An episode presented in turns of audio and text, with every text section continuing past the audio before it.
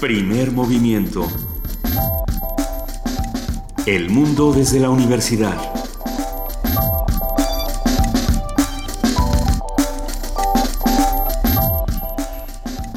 Muy buenos días, son las 7 de la mañana con 4 minutos. Hoy es viernes 13 de mayo. Eh, estamos aquí en el 96.1 de FM, en el 860 de AM, en Radio UNAM. Es un verdadero privilegio porque estamos en primer movimiento. Querida Luisa Iglesias. Querido Benito Taibo, muy buenos días, muy buen día a todos los que nos escuchan y por supuesto muy buenos días a nuestra querida jefa de información, Juana Inés de ESA. Buenos días. ¿Cómo están? Buenos días. Estamos bien. Estamos muy bien. Una muy buena noticia antes de cualquier cosa. Aparecieron los dos jovencitos de los que hablábamos el día de ayer. No importan las causas, los motivos. Eh, se, se aplicó la alerta ámbar se abrió una enorme red de solidaridad. A veces las ciudades devuelven a esos hijos que devoran y, eso hay que celebrarlo sin lugar a dudas. Se celebra y, a mí sí me parece pertinente decir que a pesar, muy a pesar de, como bien mencionas, las causas, este no es el único caso de alerta Amber que se da al día, son muchísimos y gracias a que existe, eh, es la, alerta Amber, hay oportunidad de enterarnos de algunos de estos casos y hay oportunidad de, de darle seguimiento a todos y cada uno de ellos de la mejor manera que cada uno pueda pueda hacerlo y, podemos apoyar en la manera que podemos apoyar la crítica que se pueda hacer a, las familias. Creo que creo que ahí hay otra cosa. No, es válida. A, los niños hay que escucharlos, no hay que no hay que juzgarlos. Así es. el derecho a la juventud, el derecho a crecer y a, ser niño es, fundamental en nuestro país y en el mundo. Sí, no, eh, me, derecho a la infancia. Me, quedé pensando que nos faltaba contexto, pero da igual. Eh, tenemos un montón de cosas el día de hoy. Montones. Ah, vamos a arrancar hoy es viernes de ocio y esto nos llena de alegría porque por esta cabina siempre aparecen personajes ilustres, maravillosos, divertidos y hoy no será la excepción. Calaveras de azúcar, una conversación y música a cargo de Arturo Fernández, Emiliano Ardazi, eh, Eric Calderón, Luis Rábago y Sergio Quiñones, que estarán dentro de unos minutos aquí en vivo en la cabina. Les prometo que no me puse mi sudadera de calaveras porque venían las calaveritas de azúcar. Es una de esas maravillosas sincronicidades que ocurren en esta cabina. Vamos a contar también con la participación de la Dirección de Literatura de la UNAM. Hablaremos con Rosa Beltrán, su titular, sobre Monsiváis, que hemos eh, ya platicado durante estos días. Va a estar muy interesante la conversación con Rosa Beltrán, como siempre. Con la participación del antiguo colegio de San Ildefonso, Ildefonso estará Marco Flores del área de servicios pedagógicos que nos habla sobre el Día Internacional de los Museos. Vamos a hablar en nuestra nota nacional sobre Pemex. Pemex ya no es monopolio, la producción de hidrocarburos. Esto en el comentario de la doctora Rocío Vargas, especialista en el sector energético del Centro de Investigaciones sobre América del Norte, el CISAN de la UNAM. En nuestra nota nacional 2 ¿Qué implica ser maestro hoy? Es que tendremos dos notas nacionales. Así es. ¿Qué implica ser maestro hoy?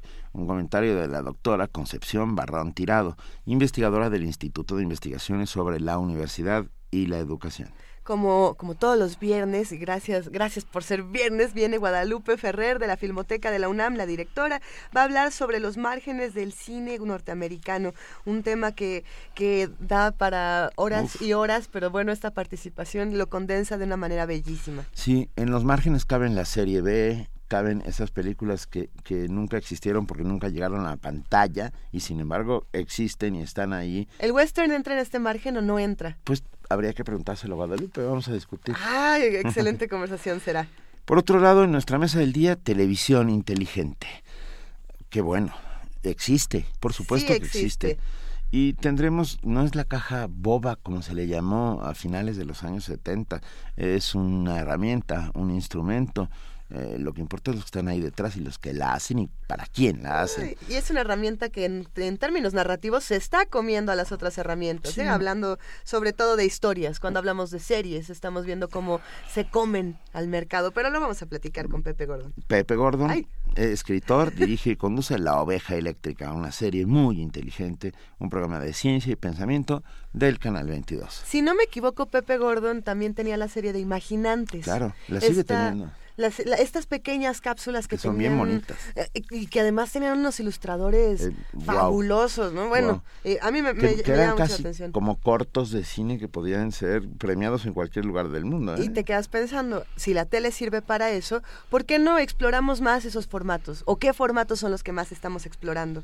vamos a platicar también con nuestros amigos del Museo Universitario del Chopo, ya para cerrar este programa. Vamos a hablar con Livia Jara, coordinadora de artes visuales, que va a hablar sobre la conferencia Muestras Públicas de Afecto, Arte, Memoria y Lugar, con Oliver Blanc y David Gutiérrez Castañeda. Todo eso y mucho más tendremos el día de hoy en primer movimiento, pero hoy vamos a arrancar con algo muy especial. ¿Es así? ¿O, ah, después. No, perdón. Yo, con, yo, con una nota. Yo que siempre quiero... No, no, es que, es que eh, estábamos haciendo trutru allá atrás. ¿Vamos primero con una nota? Vamos primero con una. Con una nota muy especial también, es del Plan de Desarrollo Institucional. Venga, el plan de desarrollo institucional quiere decir que el rector de la UNAM, Enrique Graue, presentó el plan de desarrollo institucional de nuestra universidad 2015-2019. El documento puntualiza los programas prioritarios para enfrentar los desafíos de estos tiempos. La información la tiene nuestro compañero Abraham Menchaca.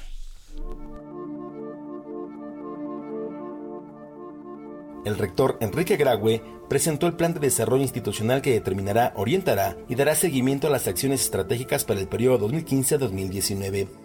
Lo conforman 17 programas prioritarios, 119 líneas de acción y 584 proyectos. Destaca la mejora continua de la formación universitaria como una exigencia ineludible donde la prioridad será enriquecer, fortalecer y acrecentar su calidad. Además, plantea la evaluación, modificación y creación de planes y programas de estudios para garantizar la calidad y pertinencia de la oferta educativa en la Universidad Nacional. Asimismo, pondrá énfasis en apoyar a los alumnos en su ingreso a todos los niveles educativos, en la permanencia, continuidad y conclusión satisfactoria de su instrucción universitaria con calidad y atención. También resaltan las estrategias para contribuir al desarrollo del personal académico a través de su actualización, regularización y evaluación y el reconocimiento de su compromiso, este último, fundamental para fortalecer los procesos de enseñanza y aprendizaje. El Plan de Desarrollo Institucional especifica la necesidad de consolidar y diversificar las distintas modalidades educativas, no solo para contribuir a la formación, sino para posibilitar el aprendizaje, la capacitación y la especialización, tareas cruciales también presentes en proyectos de educación continua abierta y a distancia. Para Radio UNAM, Abraham Menchaca. Primer movimiento donde la raza habla. 7.12, como estamos en el viernes de ocio, vamos a empezar regalando boletos. Últimas semanas del espectáculo de danza Hansel y Gretel. Tenemos cinco pases dobles para la función de este domingo 15 de mayo. Las personas ganadoras tendrán que pasar en la mesa de recepción que se encuentra ubicada en la entrada del teatro. Eh, está muy fácil. esto sucede en el Teatro Helénico, ubicado en la Avenida Revolución 1500. Ustedes saben dónde, ahí en, en, la Avenida Revolución. Pues bien, cinco pases dobles por teléfono, eh, porque ayer todo se fue por redes. Entonces, hoy es por Vania, que es la que la señora del cerca y del junto y la que todo lo decide, cerca, junto, es, es, como de Plaza Sésamo. El cerca y del junto, pues no hay una no hay una deidad eh, este prehispánica que es el señor del cerca ah, y del junto. Claro, claro, claro. Pues bueno, Vania Nuche, nuestra compañera, nos pide que los demos por vía telefónica con su nombre completo, 5536 4339, los primeros cinco que estén llamando ya en este momento y digan la clave secreta que es casa de jengibre. Casa de jengibre, muy bien.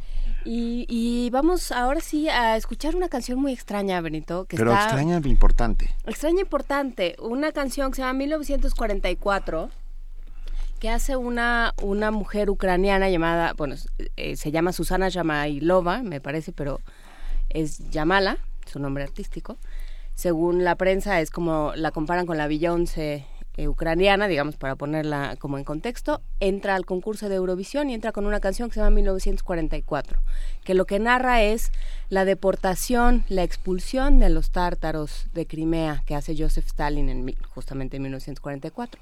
Y ella dice, yo recupero esta historia de mi abuela.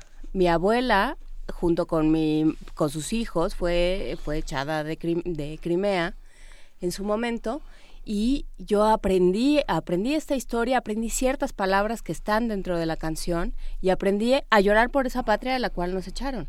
Y hoy es un problema se ha convertido en un asunto político. Eurovisión, que era pues, ah, pues, más, más fresa pues, que todo Irapuato estos festivales, la OTI, Viña del Mar y todas esas maravillas que nos han recetado las televisoras tantos años, bueno, pues de pronto se convierte en un, en un foco político, ¿no? Porque están los jueces rusos sin saber qué hacer, están los jueces ucranianos, está la gente de Crimea misma, porque bueno, Crimea se ha convertido también en, ha sido siempre, pero a últimas fechas, en los últimos años, se ha convertido también en una en, una fuente de conflictos entre Ucrania y Rusia que no necesitaban. Entonces, bueno, pues esta es la canción 1944 que está en la semifinal de Eurovisión.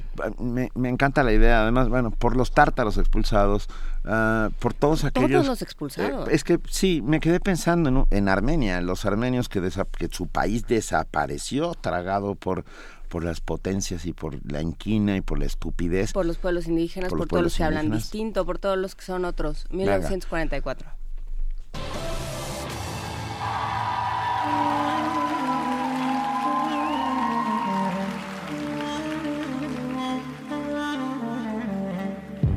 When strangers are coming, they come to your house. They kill you all and say we're not guilty, not guilty. Where's your mind? Humanity cries. You think you are God, but everyone dies. Don't swallow my soul. Our souls.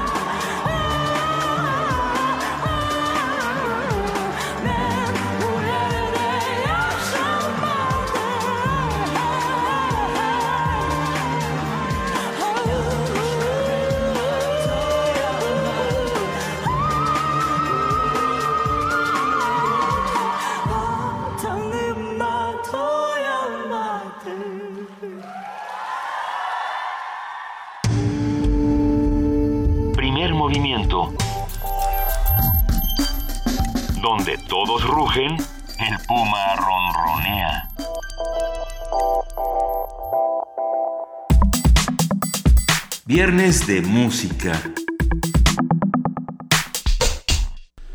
Para los mesoamericanos, la muerte era solo la conclusión de una etapa de vida que se extendía a otro nivel. Una práctica común era honrar a sus dioses con un altar de cráneos de personas sacrificadas. Esto era llamado el Zompantli o gradería de cal y piedra. Gracias a la coincidencia en las fechas de la celebración de muertos de los mexicanos actuales con el Día de los Fieles Difuntos de los españoles, de, bueno, de los mexicanos actuales y de todos los tiempos, con la de los fieles difuntos españoles, los rituales con estos cráneos se sustituyeron por alfeñiques en forma de calavera. La tradición y misticismo en la riqueza, magia, esencia de una raza están representadas en las canciones de un grupo originario de la Ciudad de México que fusiona la música regional con géneros como el rock, el funk y el jazz. Y eh, ustedes van a ver qué otros se van metiendo por aquí. Integrado por Sergio Quiñones en el bajo, Emiliano Arandazzi en el acordeón, Eric Calderón en la gaita. ¿Sí? Sí tenemos, ok, ok. Sí, y yo volteo porque es que estamos rodeados hoy y eso me, encanta, estamos rodeados de músicos. Cabina tomada. Cabina tomada. Está, Ahorita van a ver. cabina tomada. Ah, Eric Calderón en gaita, flautas y flautines. Luigi Rábago en la guitarra y Arturo Fernández en la batería. Esta mañana están con nosotros en cabina Calaveras de Azúcar. Muy buenos días, chicos. Buenos días. O sea, ¿viste? Y, y además, bien educados contestan. ¿De dónde sale el proyecto Calaveras de Azúcar? ¿Quién se quiere arrancar a contarnos? Bueno, proviene básicamente de un grupo en donde nos conocimos, la mayoría de los integrantes, donde tocábamos música celta, fusionados con también géneros contemporáneos, y es donde justamente empezamos a ver toda esta gama de sonidos, de de, también de, instrumentos musicales con los cuales podíamos empezar a experimentar, ¿no? Desde, desde instrumentos tradicionales como la gaita, los flautines y pues también los instrumentos contemporáneos como el bajo eléctrico, la guitarra eléctrica y la batería. Entonces justamente a partir de que nos empezamos a conocer tanto personalmente como musicalmente, empezamos a, a ¿por qué no experimentar con música mexicana? Porque queríamos justamente tener una propuesta que le apostara a algo diferente, algo donde, donde pudiéramos em, eh, propagar o rescatar o retomar, mejor dicho, la música mexicana, pero con una envoltura eh, pues más globalizada, por así decirlo. Hay una pregunta que a mí siempre me, llega cuando empezamos a hablar de, géneros que se van eh, reconfigurando unos con otros y es ¿hasta dónde es válido hacer fusión y hasta dónde ya, ya no se permite? Es decir, yo puedo ir metiendo música mexicana tradicional, pero le Mientras no meta reggaetón en ningún sitio, todo está todo bajo. O, sí se va... ¿Hasta dónde? ¿Cuáles son los límites, por ejemplo, que encuentran en, en, Calaveras de Azúcar en términos de fusión, de cuántos instrumentos, cuántas melodías, cuánto, cuántas capas sonoras pueden meter? Cuéntenos, por favor, ¿quién, se, bueno, quiere platicar? Creo que la, no hay límites, o sea, nosotros sí tenemos como un límite por la, por la cualidad de los instrumentos, ¿no? Como la gaita. La gaita es un instrumento que no, no tiene tantos tonos, ¿no? Por, por así decirlo, de manera como más más fácil y eso nos, nos limita, pero no hay límites, o sea, también se vale usar el reggaetón, digo, el ritmo, el, ritmo, ¿no? Que es un ritmo africano realmente, o sea, no es que pues, lo puedes usar, digo, lo que caracteriza al reggaetón es lo que dice, ¿no? Y ahí es donde... Donde, pues, donde diferimos. sí, claro, pero no, no, tenemos límites en, con respecto a, pues, vamos a hacer esta canción ranchera tradicional, la vamos a hacer no sé, tecno, ¿no? por así decirlo. Nos pueden, a ver, ¿qué les parece si damos un ejemplo para todos los que están escuchándonos, eh, los que hacen comunidad con nosotros en primer movimiento? ¿Cuál se echan? Pues nos vamos a echar la, bonita, que es el tema que titula a nuestra producción, la, la que estamos eh, promocionando ahorita, que está en todas las redes sociales, también en todas las plataformas digitales se encuentra este material y bueno, es el, tema que lleva por título la producción. Pues sin más preámbulo, muchas gracias, están con nosotros y lo agradecemos inmensamente. Calaveras de azúcar. Un, dos, tres.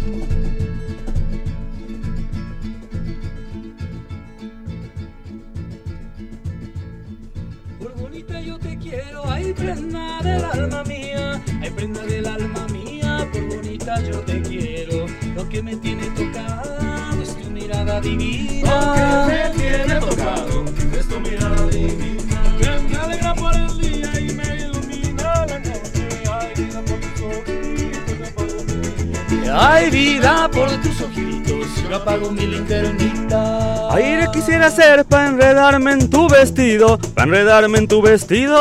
Aire quisiera yo ser cantarte al oído todo el sentimiento mío. Y cantarte al oído todo el sentimiento mío.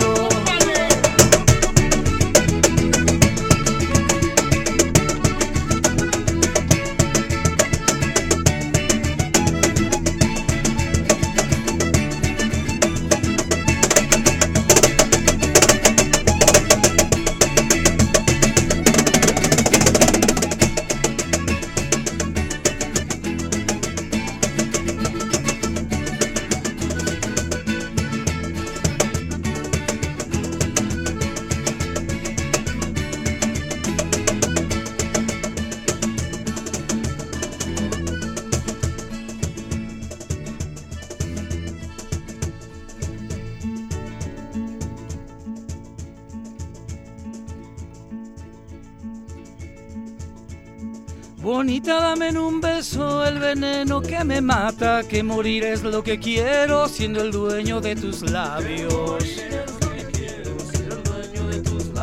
Con los besos que me has dado voy a hacerme un amuleto, voy a hacerme un amuleto con los besos que me has dado. Que me cuide y me mantenga siempre de ti enamorado. Que me cuide y me mantenga siempre de ti enamorado.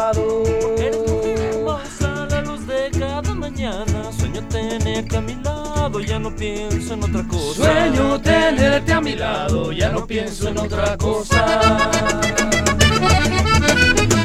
Sueño tenerte a mi lado, ya no pienso en otra cosa. Sueño tenerte a mi lado, ya no pienso en otra cosa. Sueño tenerte a mi lado, ya no pienso en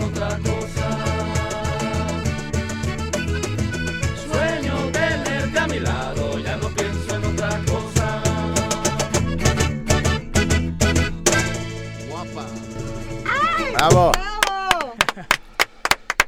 A ver, ya voy entendiendo. Tiene, estoy viendo un acordeón, una jarana, Exacto. ah, un cajón peruano, un bajo, un bajo rarísimo, chidísimo porque parece guitarra de western y es un bajo Es el bajo electroacústico, pero es sin trastes. es sin trastes. Sin trastes. Está padrísimo. Y aparte, bueno, una, una guitarra Electroacústica. una guitarra electroacústica. Esta mezcla ecléctica de instrumentos eh, puede servir para hacer esto que acaban de hacer que me pareció bellísimo, interesantísimo, porque tiene una reminiscencia de aires marineros veracruzanos, y pero por otro lado, el cajón y el acordeón lo transforman y lo cambian. ¿A- ¿En qué momento se les ocurrió esta locura, chicos? O sea, quiero, hablo de la locura como un, como algo bueno, maravilloso. ¿Quién nos, qui- nos- quién nos quiere platicar? Desde que nos conocimos este, en, en un grupo de música celta donde era como más tradicional, digo, combinado, est- esta formación realmente la usamos este, para esta canción o para otras, ¿no? Regularmente tocamos con instrumentos eléctricos y, y más el acordeón, una batería y este y la jarana y la gaita se va y la flauta se van combinando, ¿no? Sí. Depende Hoy de no la traemos pieza. gaita. Este, sí la traemos, pero no sé cómo sonar. Y si lo intentamos, Por favor, ¿se puede por- intentar? escuche, yo vengo de, de los celtas, en el fondo de mi alma. Cada vez que oigo una gaita, a mí me, me da... Ya, ya hicimos ganas- el chiste fuera Sí. del aire de los lo celtas hicimos. de los que venimos. Ahí, Dime. cuéntanos. A Tenemos, bailar, tenemos bueno. que bailar. Cuenta, cuenta con ello. ¿Viste fantasía? Sí. Ok. Se repetirá. Somos los hipopótamos bailarines aquí en la, en la cabina. Me, me llama mucho la atención. Hablamos de las combinaciones que se pueden hacer, de los muchos ritmos que se pueden tomar, de todos los instrumentos, pero algo que me encanta es que todos usan la voz. todos los integrantes de, de, las calaveras usan la voz como, como una herramienta y como como un, coro muy amoroso. Vaya, me refiero a lleno, de, lleno de cariño y, pocas veces, generalmente tenemos como esta figura que es este la voz y no tenemos tan, tantos acompañamientos. Hay como una pelea por, por ser el, el, frontman en la banda, ¿no? Y aquí de pronto cada instrumento es fundamental, todos son las voces. Eh, eh, en, esta, en este tipo de, de, articulación de bandas, ¿qué, ¿qué, es lo que más les importa? ¿El instrumento, la voz, la melodía? ¿Qué, qué es lo, más importante? Lo que se dice? Pues yo creo que somos un grupo más eh, enfocado a lo, a lo instrumental que, a la voz, ¿no? Le damos mucha importancia a, a lo que se dice con la música, pero bueno, también tratamos de, de incluir en, los temas propios, este, pues una, una canción, una letra que, que también sea atractiva. ¿Quién escribe las letras? Eh, generalmente la, la, esposa de nuestro bajista, Verónica Villa. Okay. Sí, ella es como que la que nos compone. Y este Emiliano también compone cosas. Emiliano, el del acordeón. Son los dos que escriben para nosotros. Bueno, suena maravilloso. Ya nuestros amigos que hacen comunidad diariamente en primer están respondiendo. Les mando un abrazo enorme, dice Adam Beldarrain. King dice, para el grupo, gracias. Gracias por estos viernes de música. Ah, Rosario Martínez, gracias por alegrar mi mañana con las calaveras. Buen fin de semana. Cuéntenos, ¿van a estar pronto en algún lugar aparte de aquí, eh, lo cual es para nosotros un privilegio? Sí, Benito, vamos a estar en el Museo del Juguete Antiguo México. Es el mejor museo, bueno, sí, me, empiezo a pero a mí me encanta el Museo del Juguete, me parece un lugar Sí, de hecho ayer estuvimos en, en, sus instalaciones porque nos grabaron un número acústico y una entrevista. Entonces, pero vamos a dar un concierto el día sábado 14 de mayo. O sea, mañana. Mañana a la una de la tarde vamos a estar por allí. Entonces la gente puede ir a realizar su recorrido y pues de regalo se lleva el concierto con las calaveras de azúcar. No, bueno, qué maravilla. A la una de la tarde en el Museo del Juguete Antiguo que está en Donceles número 15. Donceles número 15. Ya apareció el compañero de la gaita. Es una gaita corta, una gaita gallega, por lo visto. ¿Eh? Asturiana. Asturiana. estás, no sabes lo que estás haciendo. ¿Qué, está pasando? Mi, mi, familia es asturiana, toda ¿Ah, mi familia es asturiana, todos. Soy el primer mexicano. ¿y ¿Todos tocaban la gaita asturiana? No, pero el día que muere mi padre llegó un gaitero, entonces fue, es como, y ¿saben a dónde voy de vez en cuando a oír las gaitas? A las gaitas del batallón de San Patricio, en, en Churubusco siempre este aire melancólico de la gaita, ¿no? Que te, que te, que te lleva te, a, a, a, sitios en donde pasean los dublinenses, por ejemplo. Me, quedé pensando en Joyce o, en, en, un montón de cosas. Cuéntenos, ¿de dónde, cómo mezclas una gaita con un acordeón y un cajón peruano? Lo vamos a ver, supongo. Lo van a, vamos a oír. ¿Nos lo pueden tocar, por favor? Sí, por supuesto. Tráiganse, tráiganse. ¿Y qué, ¿y qué rola es esta? Que vamos a escuchar con pues gaita. Vamos a tocar la, la bruja también tradicional de La bruja con gaita. Wow. Bueno, no, no, esto, ah, perdón, pues, señoras y señores, a, todos los que nos están escuchando, la bruja, este típico son veracruzanos con gaita asturiana, con cajón peruano, con acordeón y con la maravillosa locura de nuestros amigos de Calaveras de Azúcar. Venga.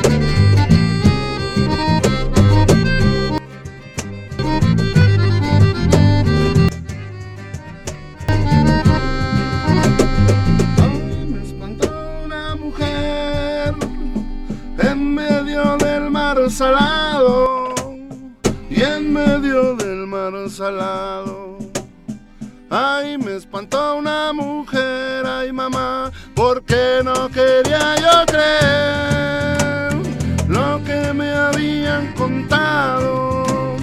Lo de arriba era mujer y lo de abajo pescado, ay mamá, levántate negra y levántate flaca, que ahí anda la bruja debajo de la cama. Levántate negra y levántate loca, que ahí anda la bruja robando en su escoba. Ay, dígame y dígame y dígame usted, cuántas criaturitas se ha chupado usted. Yo ando en pretensiones de chuparme a usted.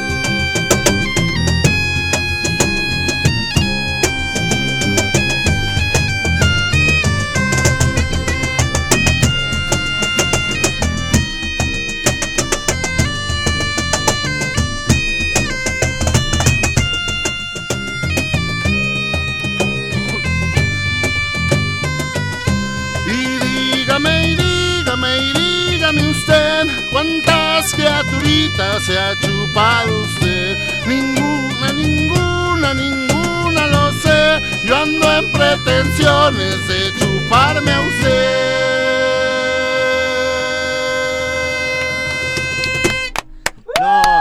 A ver, es maravilloso. Eh, Hablábamos ayer, antes de ayer, sobre el mestizaje ah, y hubo una enorme discusión sobre el mestizaje. Sin duda, los mestizajes también pasan por la música y creo que esto es importantísimo. Esta, es- esto es un mestizaje, lo que estamos viendo, una mezcla eh, de, de tradiciones, de formas de ver el mundo a través de la música. Que no cuéntenos, por favor, porque sí, la verdad está padrísimo, estamos muy contentos. ¿Qué planes tienen a futuro las calaveras de azúcar? Además de los futuros conciertos, ¿están planeando más discos? ¿Están planeando otro tipo de presentaciones? ¿Sumarse a, a colectivos? Porque lo que están haciendo es muy particular y merece toda la atención posible. Cuéntenos, por favor. Muchas gracias. Bueno, hablando justamente del mestizaje que decía Benito, eh, la idea del grupo es justamente integrar sonidos en- de, de una manera pues creativa, de una manera con mucho respeto, porque eh, lo hacemos, eh, el, el retomar estos géneros tradicionales, eh, no lo hacemos de una manera eh, pues eh, como al, al aventón, sino sí, sí vamos retomando piezas emblemáticas y también con sonidos que realmente estamos realizando nuestro día a día. O sea, es, el instrumento que tocamos, son los instrumentos que fusionamos y de esta manera, pues eh, nuestra propuesta le apuesta a poder promover, a poder difundir la cultura mexicana, ¿no? De una manera eh, diferente, de una manera con, con sonidos del mundo, ¿no? Entonces, eso con respecto al mestizaje, ¿no? Y nuestra propuesta la queremos llevar pues, a, donde eh, a donde se pueda, ¿no? Pero principalmente si queremos sacarla del, del país, ¿no? Porque realmente nos ha tocado que en- cuando, cuando hemos tocado en el Zócalo, muchas veces los que más se acercan son los extranjeros, ¿no? O sea, sí, claro que se acercan la, la gente de aquí, pero los que llegan a tener como el factor sorpresa son muchos eh, extranjeros. Entonces, ¿Quieren viajar? nos queremos ir, eh, por supuesto, a los festivales internacionales, ¿no? Entonces, pues estamos eh, realizando nuestra labor eh, por, por la parte de aquí de nuestro país, en el sentido de poder mostrar nuestra propuesta a toda nuestra gente, pero sí queremos llevarla a otras fronteras. Ha- Habrá que hacer este un, un colectivo de calaveras, calacas. Es que me, me gustaría platicarles. La semana pasada estuvieron aquí las calacas Jazz Band, Mm. eh, que presentaron también un, un disco. Y, y lo, les hice una pregunta que también me gustaría hacerles a ustedes por, por la misma, eh, digamos, relación con la muerte que tiene el nombre de la banda, ¿no? Yo les preguntaba a ellos, a ver, ustedes eh, empezaron llamándose Calacas Jazz Band por, por la relación tan lúdica que hay con la muerte en nuestro país, porque, porque aquí en México la muerte es una fiesta, ¿no? pero actualmente ya no lo es tanto, es decir, el clima eh, de violencia, eh, la, el hartazgo social, esta desconexión que existe entre, entre, entre los mismos ciudadanos con las autoridades, eh, este divorcio del que hemos hablado muchas veces, me gustaría preguntarles cómo, cómo cambia o cómo replantea para ustedes la concepción de la muerte, ya que se llaman calaveras de azúcar. Nosotros quisimos tener un, un, un nombre que encerrara, que fuera muy emblemático de la cultura mexicana.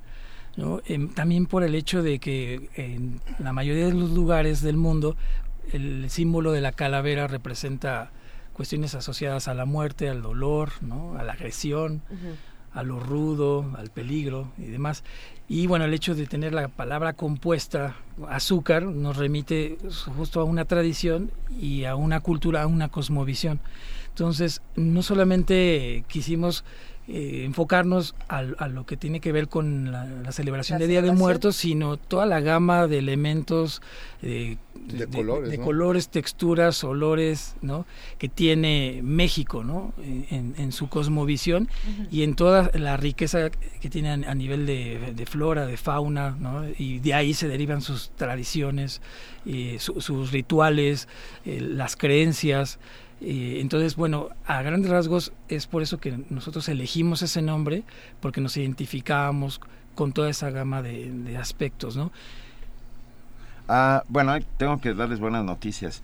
Un montón de gente que está con nosotros haciendo comunidad se pusieron muy felices. Ana Laura Maya dice, me encantan, qué maravillosa fusión, alegraron mi mañana. Ah, Carlos, Carlos Río Soto dice que bien suena. Ah, es, tremendamente entrañable. Saúl dice una maravilla, Claudia Gamboa dice qué padre empezar el viernes así, eh, Rosario Martínez, ahora sí acabaron con el cuadro, excelentes calaveras. Javier Ramírez Amaro habla de, del sentimiento de la gaita, que es un sentimiento sonoro, dice que no es un instrumento musical, que es un sentimiento sonoro. Ah, ok, ok, ok, saludos. Eh, Mirisac dice buen día y hermosa música. Y la meme, ya para terminar con esta ronda de, agradecimientos que les hacen todos los que están con nosotros, dice, estoy súper enferma y con la música de Calaveras de Azúcar me estoy sintiendo mejor.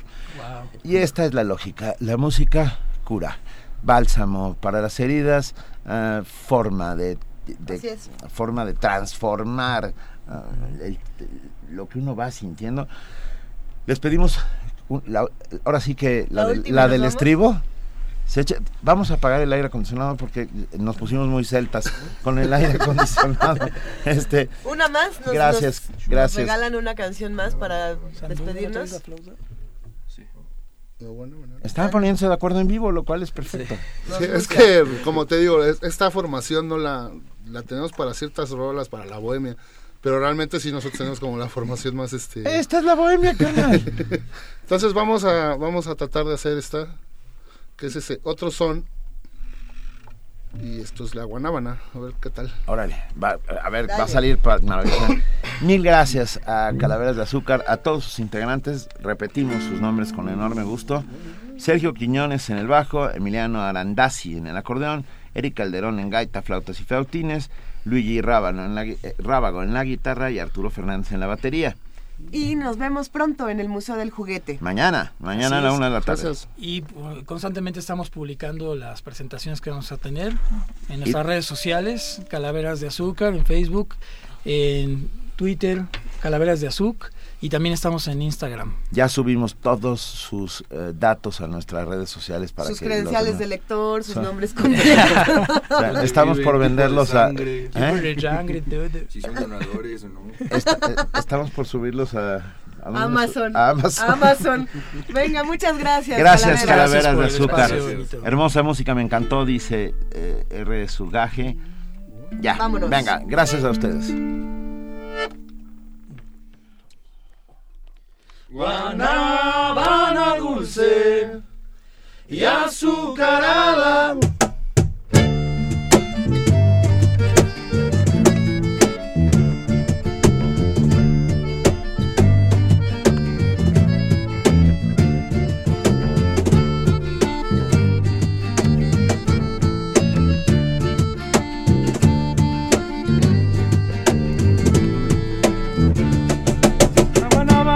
Chupar es una fruta tan suave. la guanábana chupar. Es una fruta tan suave, se deshace al paladar y solo la lengua sabe. Se deshace al paladar, solo la lengua sabe. La dicha que de encontrarla le dura que le cabe. La dicha que de encontrarla le dura que le cabe. Guanábana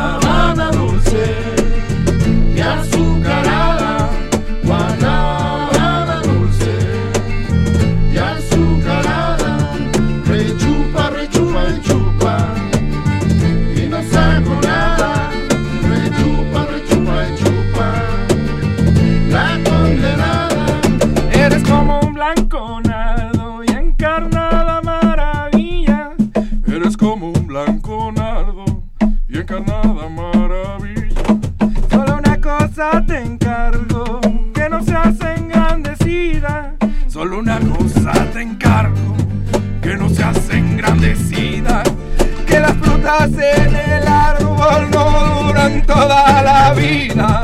Que las frutas en el árbol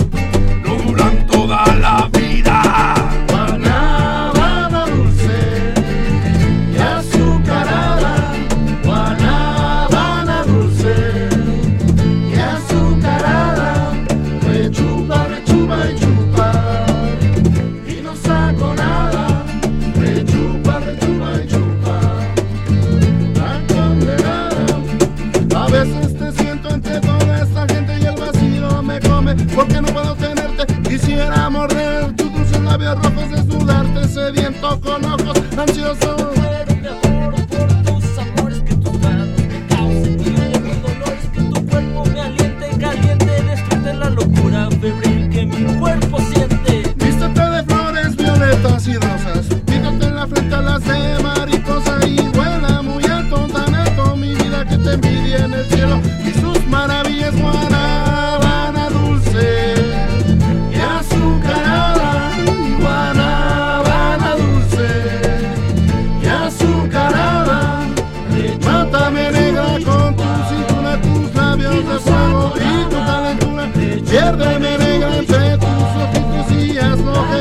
Quieras con mis pedacitos.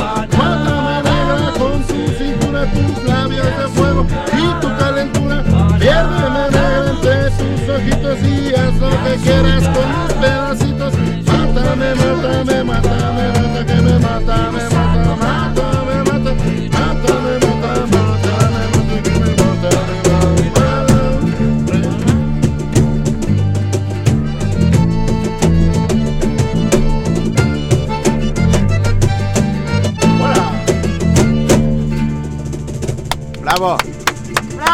Calaveras de azúcar. La- Todos nuestros amigos que hacen comunidad siguen muy felices. Qué buen grupo y excelente música. Calaveras de azúcar, Mario Coasiti. ah, Nos, bueno, preguntaron disco, Discos. ¿dónde lo ¿Dónde conseguimos? conseguimos su disco, chicos? Bueno, están en Gandhi. Ok. Aunque por ahí nos dijeron que están agotados, pero ya vamos a ir a, a resurtir. pero si no, también directamente con nosotros en los conciertos y en las plataformas digitales. Lo pueden conseguir en Spotify, en Amazon, Xbox Music, en todas las plataformas digitales están. Perfecto. Y de hecho trajimos algunos discos, por si quieren.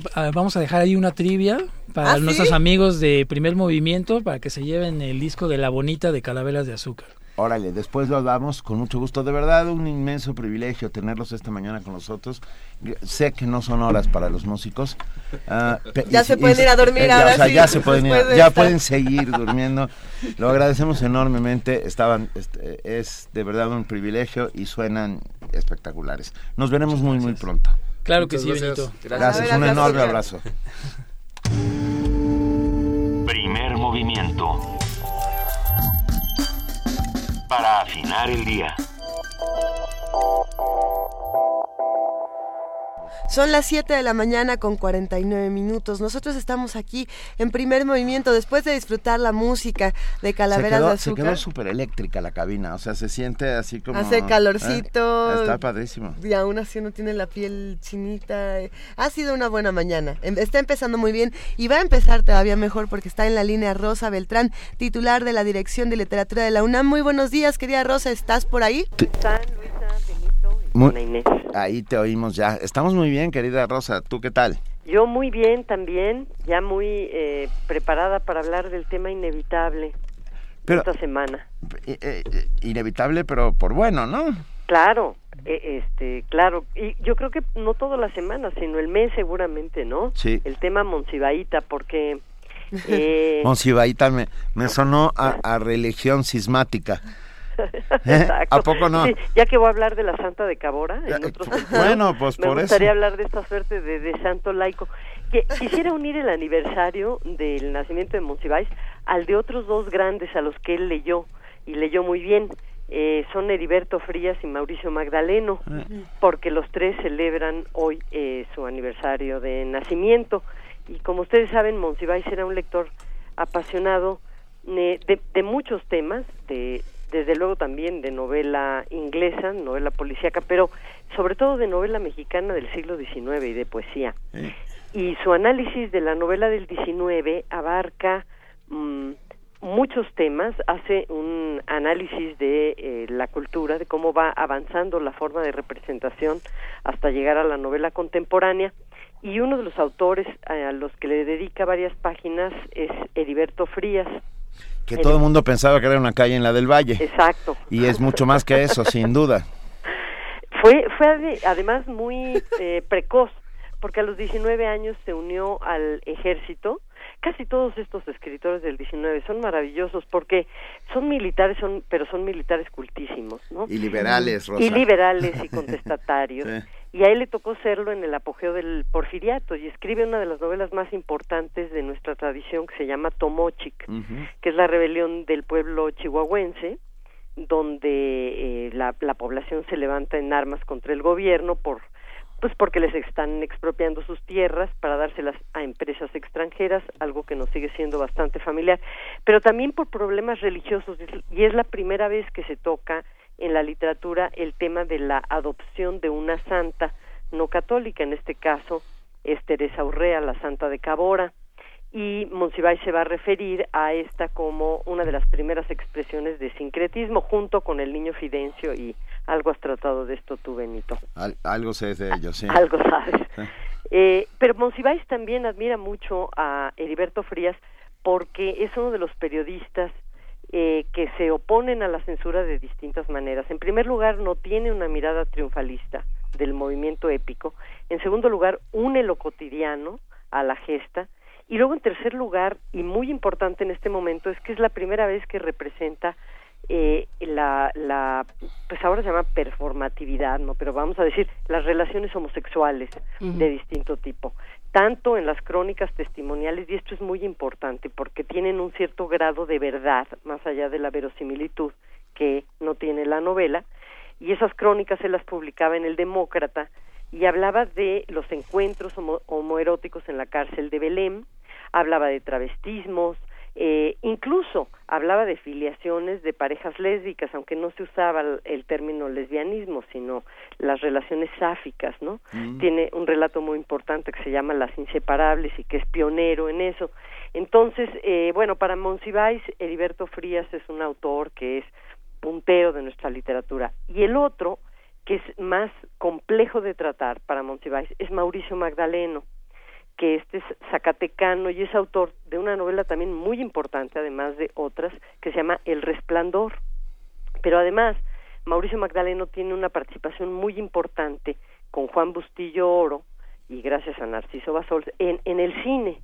Entonces, al contrario de Heriberto Frías, que va a ser conocido por la prensa, Mauricio Magdaleno es conocido por las adaptaciones de sus guiones que hace el indio Fernández. Y aquí ocurre una cosa interesante y una especie como de diatriba entre Monsiváis y Magdaleno. Al principio, eh, en la crítica de Monsiváis, hay un enorme, enorme rechazo por la obra de Magdaleno. De hecho, cuando le otorgan el premio nacional a este eh, de las letras en 81, Monsiváis se refiere a esa entrega como un anacronismo y piensa que Mauricio Magdaleno pues es sentimental y que adquiere más relevancia y es más conocido por el cine, pero que aún ahí su prosa es lastrada porque el temperamento del Indio Fernández es grandilocuente y porque hay una representación del campo que es falsa, ¿no? Y sin embargo, el propio Monsiváis, muchos años después, va a tener una opinión radicalmente distinta tanto sobre el Indio Fernández, no porque él incluso pensaba que enamorada, varias de las películas que, que más le gustaban pues eran películas del Indio Fernández y que logra una imagen de México que por supuesto que no que no es la real, pero que es lo real, que por supuesto que es una representación particular y una invención de lo que es la mexicanidad, pero que es única, que es imprescindible. Y en el caso de Mauricio Magdaleno piensa lo mismo, piensa que se diga lo que se diga, sobre el sentimentalismo de su prosa, la imagen del campo eh, que él pone, la realidad campirana que él escribe, pues es la que seguimos teniendo los espectadores urbanos y es la que se identifica con ese México en la lucha entre lo rural y lo urbano. Y cuando muere Mauricio Magdaleno, el propio Monsiváis habla de la necesidad de una crítica más atenta a la obra de este autor, que hay que fijarse más en él, que hay que releer El Resplandor.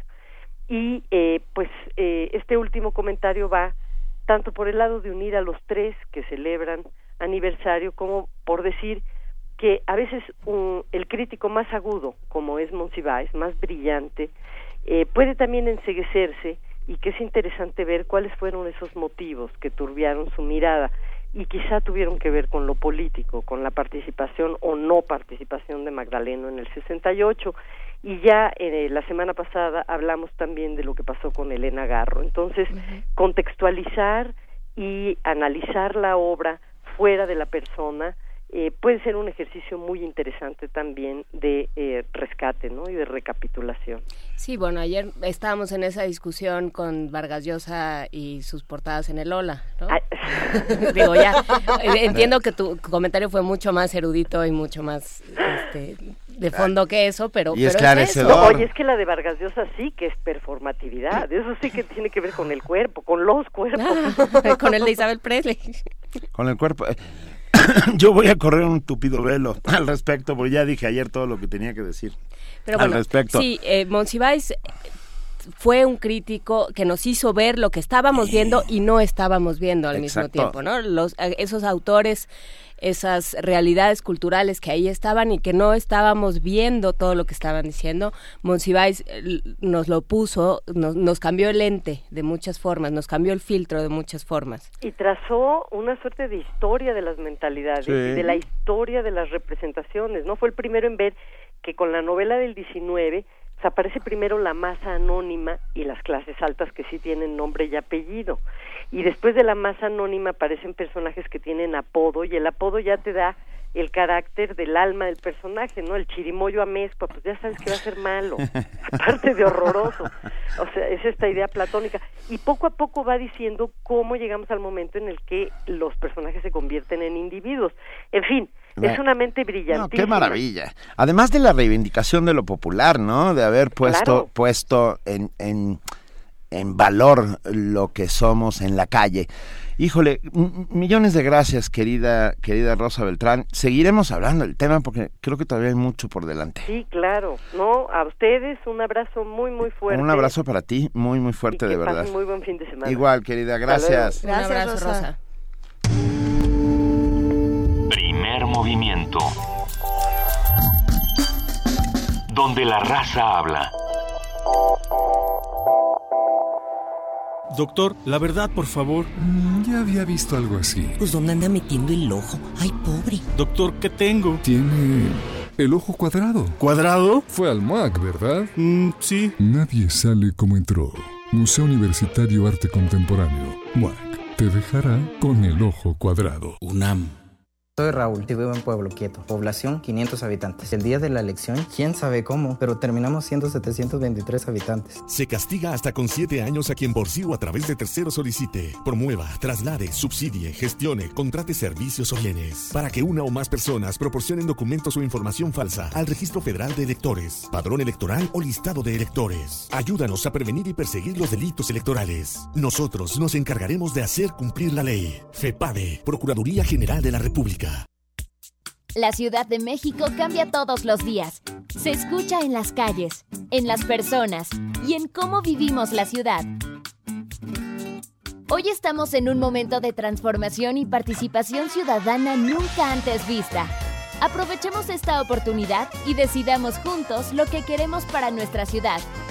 Vota por los candidatos del PRI a constituyentes este 5 de junio. PRI Ciudad de México. Juntos hacemos más. Tu poder es por una ciudad segura. Tu poder es por una ciudad limpia. Tu poder es por agua potable y nuestra. No a la privatización del agua. Tu poder es educación temprana para asegurar el futuro pleno de nuestros niños. Tu poder es por un transporte público eficiente, ecológico y moderno. Tu poder es tu constitución. Este 5 de junio, vota por el Partido del Trabajo. Súmate. Ya viene, ya viene, ya llegó. La venta de libros UNAM, la venta de libros UNAM, la venta de libros UNAM, la venta de libros UNAM. Hay de historia con sucesos, hay de mate, los de odonto, los de cuentos y relatos de urbanismo y biología, los de artes y de danza, de política y derecho, y el que no venga se queda sin su libro para leer. Venta especial de libros UNAM, del 17 al 20 de mayo en el Paseo de las Humanidades de Ciudad Universitaria, a un costado de las islas. Lleva el saber calientito. ¿Qué esperas? No te quedes sin libros. El futuro está en nuestras manos. Tengo la oportunidad de ser uno de los redactores de la Constitución de la ciudad, momento histórico para establecer las reglas entre gobernantes y ciudadanos nosotros podemos decidir qué queremos y qué no queremos más. ¿O se lo vas a dejar a los corruptos de siempre? Soy Cleto López Becerra, candidato ciudadano y quiero que las cosas cambien. Conmigo, tu voto será tu voz. En Nueva Alianza estamos cansados de que hablen mal de México y de los mexicanos. Porque tenemos la capacidad de trabajar, de ser honestos y sobresalir en cualquier lugar del mundo. Por eso, a nombre de todos los mexicanos que viven en Estados Unidos, queremos dedicarle este mensaje turquesa a Donald Trump.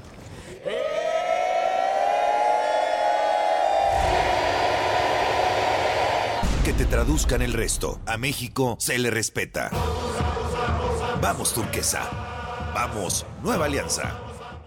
En nuestro país, el incremento de embarazos a temprana edad va en aumento. Y no solo eso, cerca de 280 mil jóvenes adolescentes entre los 12 y 19 años de edad se ven obligadas a abandonar sus estudios cada año. En el Partido Verde, impulsamos una ley que pueda garantizar el derecho a la educación de madres jóvenes, otorgando becas y el derecho a guardería, buscando mejorar sus oportunidades de desarrollo y calidad de vida. Partido Verde una orquesta en la cocina, cuarteto de cuerdas en el auto y un violonchelo solista sentado en el sillón favorito de la sala. Orquesta Filarmónica de la UNAM. Desde la sala Nezahualcóyotl. Escucha los conciertos los domingos al mediodía. Desde la comodidad de tu casa. 96.1 FM. Radio UNAM. Primer movimiento. Información azul y oro.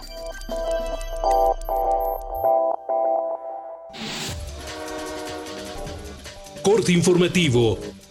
La crisis actual de Brasil afecta a México, pues ambos países pertenecen a la misma región. Además, podría tener otras repercusiones en nuestro país debido a la percepción de que nuestra clase política está involucrada en temas de corrupción, explicó Mario Ojeda del Centro de Investigaciones sobre América Latina y el Caribe de la UNAM. Esto manda señales de desconfianza a la inversión pública que bueno pues, que es aversa al riesgo y pues obviamente esto los aleja a los capitales de las economías emergentes. Sin duda bueno va a tener repercusiones económicas en nuestro país repercusiones políticas que podría provocar un efecto de, imitación o de ejemplo o de demostración para que en México pues haya movilizaciones Santiago Pérez Ruiz, académico del Centro de Ciencias Aplicadas y Desarrollo Tecnológico de la UNAM, coordina un proyecto para encontrar los materiales más adecuados para combatir el ruido de la ciudad, fenómeno que origina el 70% de las denuncias ciudadanas en la capital del país. El investigador señaló que la contaminación sonora es un problema urgente de resolver en las grandes concentraciones urbanas.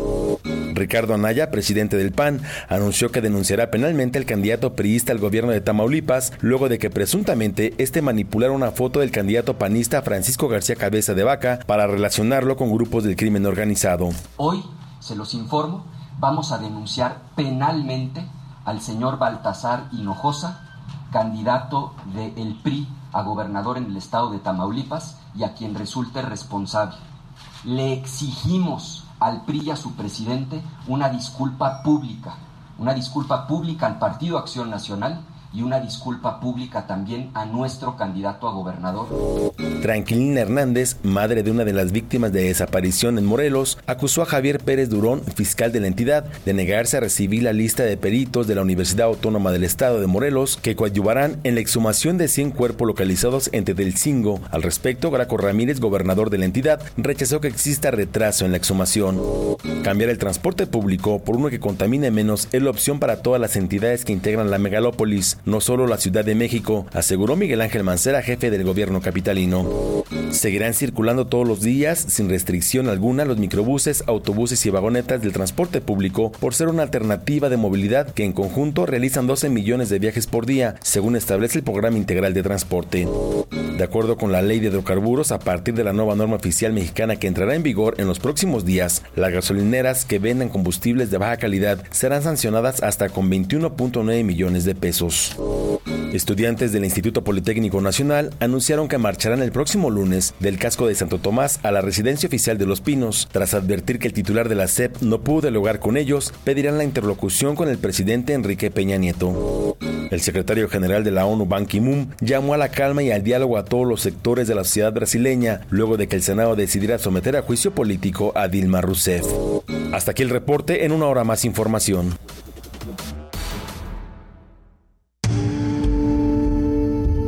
Movimiento. Donde todos rugen, el puma ronronea. Son las 8 de la mañana con 6 minutos. Regresando de este corte informativo, vamos a seguir platicando de actividades que está realizando eh, nuestra universidad, de actividades que reúnen al conocimiento, que lo reciben en espacios privilegiados, como es el caso del antiguo Colegio de San Ildefonso. Por eso ya se encuentra en la línea Marco Flores del área de servicios pedagógicos. Marco, ¿cómo estás? Hola, muy buenos días. Muy bien, muchas gracias. Qué, qué gusto escucharte, querido Marco Flores. Vas a platicar con nosotros sobre este Día Internacional de los Museos. Sí, efectivamente, eh, ya la fecha está a la vuelta de la esquina, algo que todos los museos estábamos esperando, que es precisamente la celebración del Día Internacional de los Museos el próximo 18 de mayo. Y bueno, San Ildefonso, eh, al igual que muchos otros museos, se ha unido para poder celebrar como se merece este, esta importante fecha. Y bueno, eh, lo primero que hay que eh, invitarles es, es asistir a nuestro recinto, por supuesto, y comentarles que ese día vamos a tener un horario especial, un horario extendido, vamos a estar abiertos de las 10 de la mañana hasta las 8 de la noche y la admisión será gratuita todo el día. Ah, excelente. Ok, llegamos a las 10 de la mañana y nuestro plan es quedarnos todo el día en el antiguo colegio de San Ildefonso. Vamos a, vamos a imaginar que nos quedamos hasta las 8 de la noche por allá con ustedes. Cuéntanos qué actividades vamos a tener, en, qué nos vamos a perder, en qué laberintos nos vamos a perder. Pues mira, eh, como saben, eh, tenemos en este momento una exposición muy buena que es la de rastros y vestigios, indagaciones sobre el presente, entonces la gente va a poder conocer esta importante colección de arte contemporáneo y viajar un poco con nosotros y preguntarse y reflexionar sobre eh, las piezas del arte contemporáneo, qué está pasando con, eh, con el, en el mundo con respecto a este. Sí. Y especialmente también ese día vamos a tener una conferencia que se titula Animales de México, mamíferos, ya que eh, precisamente este año hay una celebración pues especial en este en este Día Internacional de los Museos y es que estamos celebrando el paisaje cultural. lo cual involucra también el reconocer que dentro de nuestro patrimonio, bueno, no solo están las grandes obras arquitectónicas, las grandes obras de arte eh, y todo aquello en lo cual interviene el ser humano, sino también en la manera en la cual interviene, pero a su vez convive con la naturaleza. Entonces esta charla, bueno, está en el marco también de esta celebración y va a participar con nosotros el fotógrafo Miguel Ángel Sicilia, y el biólogo Marcelo Aranda, que es director del complejo Corredor Biológico para la Comisión Nacional de Áreas Protegidas. Y bueno, nos van a invitar a hacer todo un recorrido por la diversidad de mamíferos que hay en nuestro país y vamos a poder también conocer un poco de nuestra biodiversidad en esta fecha tan importante. Igualmente vamos a tener horarios eh, de visitas guiadas especiales en las tardes. A las seis y a las siete van a poder eh, tomar un recorrido guiado para conocer todo el edificio y nuestro acervo mural. Es importante también eh, destacar que en estas noches de museos, desde las pasadas y las consecutivas que vendrán, estará abierto el anfiteatro Simón Bolívar y también el salón El Generalito, que son imprescindibles en el antiguo coleccionista de Alfonso. Es la oportunidad también de acercarse pues, al primer mural que realizó Diego Rivera, y a esta sillería magnífica que eh, afortunadamente resguardamos en el antiguo Colegio San Ildefonso. Y a las seis y media de la tarde habrá una visita también especial en este horario extendido por la muestra Rastros y Vestigios, Excelente. Tenemos entonces una alternativa inmensa para conocer en el antiguo colegio de San Ildefonso. Eh, ya después tendremos que ir a esta conferencia, a esta charla, donde se habla también de los mamíferos. Siempre es un tema muy controversial el cómo nos estamos relacionando con la naturaleza a, través del arte, ¿no? Que ese es un, tema que da para muchísimo de qué hablar. Así que todos pendientes de, estos de estos días eh, para el antiguo colegio de San Ildefonso, para todos los museos. Pero en este caso nos vemos de 10 a 8 de la noche. La entrada es gratis la alternativa es maravillosa. Muchísimas gracias, Marco Flores. Muchísimas gracias a ustedes y bueno, recuerden que ese día pues tenemos el horario extendido. Además, para los pequeños, no olviden que también participamos en el Rally de Museos de la Ciudad de México de este 2016. Eh, van a poder participar y al final eh, las personas que lleguen eh, y cumplan con la meta tendrán premios especiales que serán recogidos en el, en el Museo de la Ciudad de México, entonces no pierdan también la oportunidad de llevar a los más pequeños de la familia a conocer los diferentes recintos que hay en el centro histórico y por supuesto eh, la oportunidad también de, los papás de, de, poder acercarse en este día tan especial y en el cual todos los museos nos hemos sumado para, para poder celebrarlo. Eso. Marco Flores, muchísimas gracias, te mandamos un abrazo. Muchas gracias a ustedes, los esperamos en el antiguo Colegio San Alfonso, ahí en Justo Sierra 16. Allá nos vemos, gracias. Gracias a ustedes. Primer movimiento. Donde la raza habla. 8 de la mañana con 12 minutos. Tras la, aprobación de un juicio político en su contra, la presidenta Dilma Rousseff estará separada del cargo durante 180 días y esto es solo el principio. Michelle Temer asumirá el mando. el reporte, bueno, ya, lo, sí, claro, ya, ya, ya está asumido ya el vicepresidente es desde hoy el presidente de Brasil. El reporte con nuestra compañera Virginia Sánchez.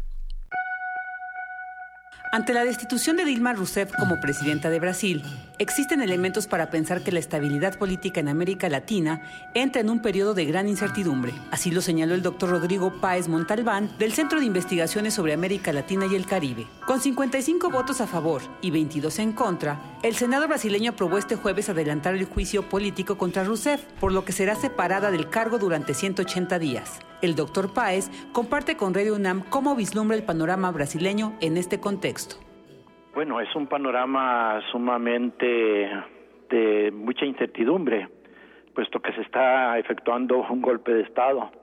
Es decir, no, aquí hay que ser muy claros. Eh, a la presidenta no se le acusa de ningún delito o crimen de responsabilidad, que es lo que la Constitución brasileña eh, supone para un juicio de esta naturaleza eh, sino de cuestiones de lo que llaman allá pedaladas fiscales, ¿no? Maquillaje de los presupuestos para que se realiza de tomando de un lado para otro para para eh, cosméticamente, ¿no? Para para mejorarlos eh, ante la opinión pública. Pero eso no es un delito de los que prevé la Constitución. Entonces, sí, sí es algo muy grave, puesto que marca una crisis política que, que bueno, que tiene muchos antecedentes, pero eh, que indica que los partidos de derecha que no han podido ganar las últimas cuatro elecciones presidenciales, ahora han buscado una forma, esta forma, digamos, de un golpe que se llama ahora constitucional para poder llegar al poder. Durante el periodo que dure el juicio contra la mandataria, será el vicepresidente Michel Temer quien asuma el cargo, a pesar de que hace unos días también fue acusado de violar las reglas de financiamiento electoral. El experto señala cómo percibe la situación con Temer en la presidencia. La situación política en la Cámara, en el Senado de Brasil es muy atomizada. Creo que hay más de 30 partidos, de manera que el PT que está en el gobierno desde el 2002 siempre ha tenido que gobernar en alianza con otros partidos y una de las alianzas más firmes había sido hasta ahora con el Partido del Movimiento Democrático Brasileño al que pertenece Temer. Tan unidos que hace un año Temer eh, dijo muy claramente que un golpe constitucional en Brasil era impensable, ¿no?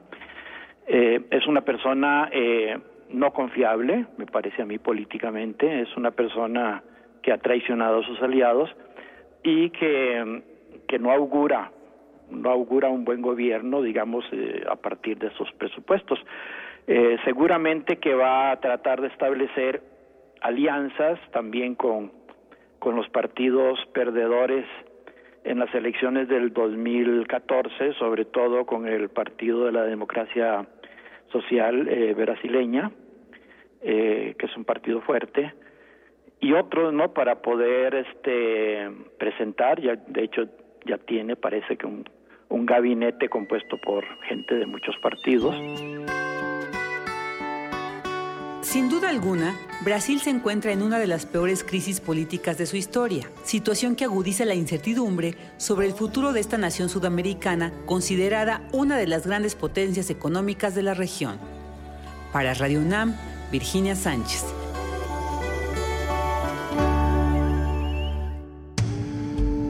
Primer movimiento. La vida en otro sentido.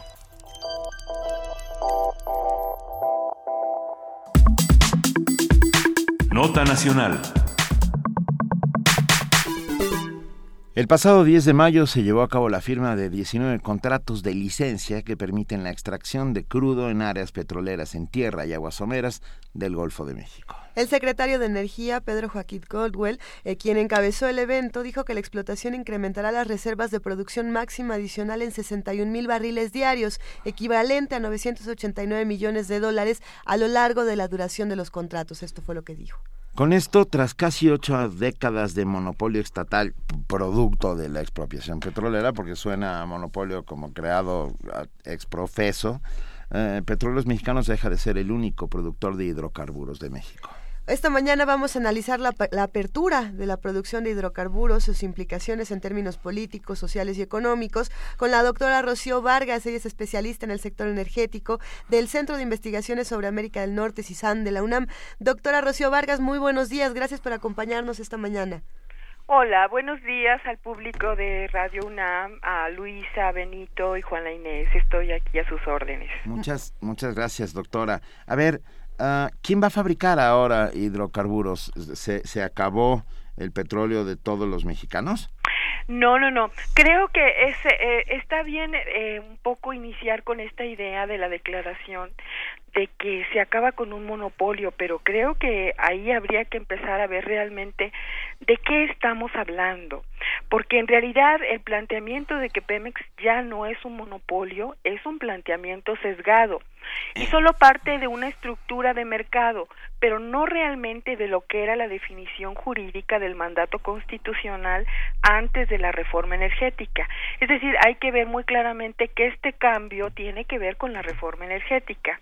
Sí, solamente déjame decirte que antes el, el artículo 28, 25 y 28 estaban claramente eh, definidas las actividades que eran del Estado y entre otras pues eh, realmente se consideraba que no constituían monopolios aquellas actividades que el Estado ejerciera de manera exclusiva en las áreas, por ejemplo, de petróleo, demás hidrocarburos, petroquímica básica y generación de energía nuclear y electricidad. Esto se debía a su carácter estratégico que implicaba la, exclusividad del Estado en la planeación, la administración, la explotación y control de los recursos o de las actividades. Eh, por ello no estaba considerado como un monopolio, ¿sí? Es muy claro. Entonces, lo que cambia es su carácter estratégico, es decir, ya no son eh, consideradas prerrogativas del Estado y ya se les quita ese carácter estratégico. Por tanto, hay un desplazamiento del Estado en este tipo de actividades y sobre todo esto significa el cambio con la reforma, una apertura total al capital extranjero en estas áreas. Por tanto, eh, se elimina el mandato para que la nación, esto es importante con lo que me preguntas, para que la nación lleve a cabo estas actividades productivas. Ahora se dice que el Estado las podrá llevar a cabo a través de particulares. Si bien esto nos, nos remite a estructuras de mercado, digo porque en la cabeza lo que tienen realmente simplemente es una estructura de mercado y no una cuestión jurídica histórica, al quitar la exclusividad de las actividades estratégicas, se le quita a Pemex el papel de operador, que es quien realiza estas actividades productivas. Y con ello, bueno, se establecen límites constitucionales que ahora impiden al Estado participar no solamente en la exploración y explotación que tú me decías, sino en la refinación y la petroquímica. Eh, a partir de, de, las licitaciones que hemos estado oyendo que se hacen a través de las diferentes rondas, en donde la idea es justamente introducir al mercado en estas actividades otrora estratégicas, pues es justamente que se transfiere estas actividades junto con los yacimientos al sector privado. Eh, Pemex efectivamente obtuvo a través de asignaciones eh, una buena cantidad de estas reservas que bueno desde el punto de vista de, de la em, discurso oficial son más del 95% de las probadas pero desde el punto de vista de todos los recursos nacionales son 24.5% apenas de todos estos recursos.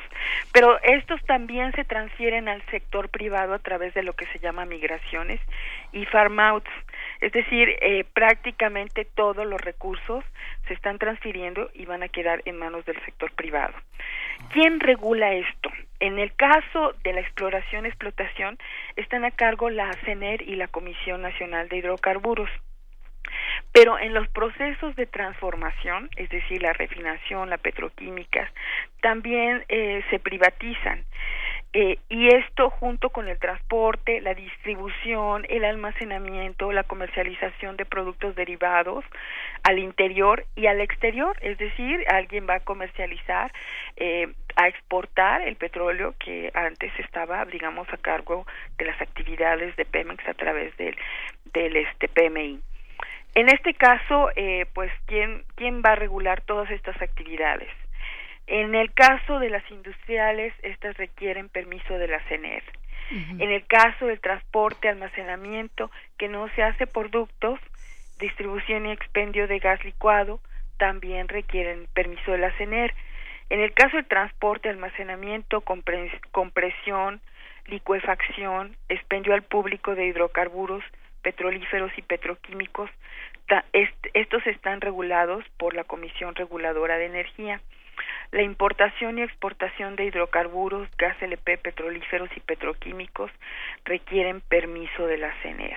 Entonces vemos básicamente estas estas entidades son las que van a quedar este a cargo de la regulación y la Comisión Federal de Competencia Económica pues será encargada de vigilar que no se hagan monopolios, sobre todo que no permanezca el monopolio público. La generación de electricidad, ya para terminar esto, pues también está dominada por el sector privado, eh, digamos que es mayoritario ahorita, el, eh, digamos en términos de su producción, pero CFE irá también dejando de abastecer a los grandes consumidores, ¿no? En general, se puede decir toda la cadena de valor de la industria petrolera y eléctrica con la reforma energética pasa a manos privadas.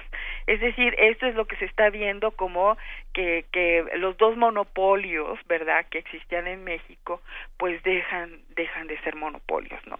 De esto de esto se trata. Ahora, ¿cuál es el supuesto detrás de esta declaración? Porque yo creo que eso es importante que nuestro público lo sepa. El supuesto es que los privados no son monopolios, ¿sí? Entonces, pues yo creo que aquí están un poco las dudas, porque en realidad, pues los que están entrando y los que van a entrar, eh, pues eh, en, muchos casos son monopolios.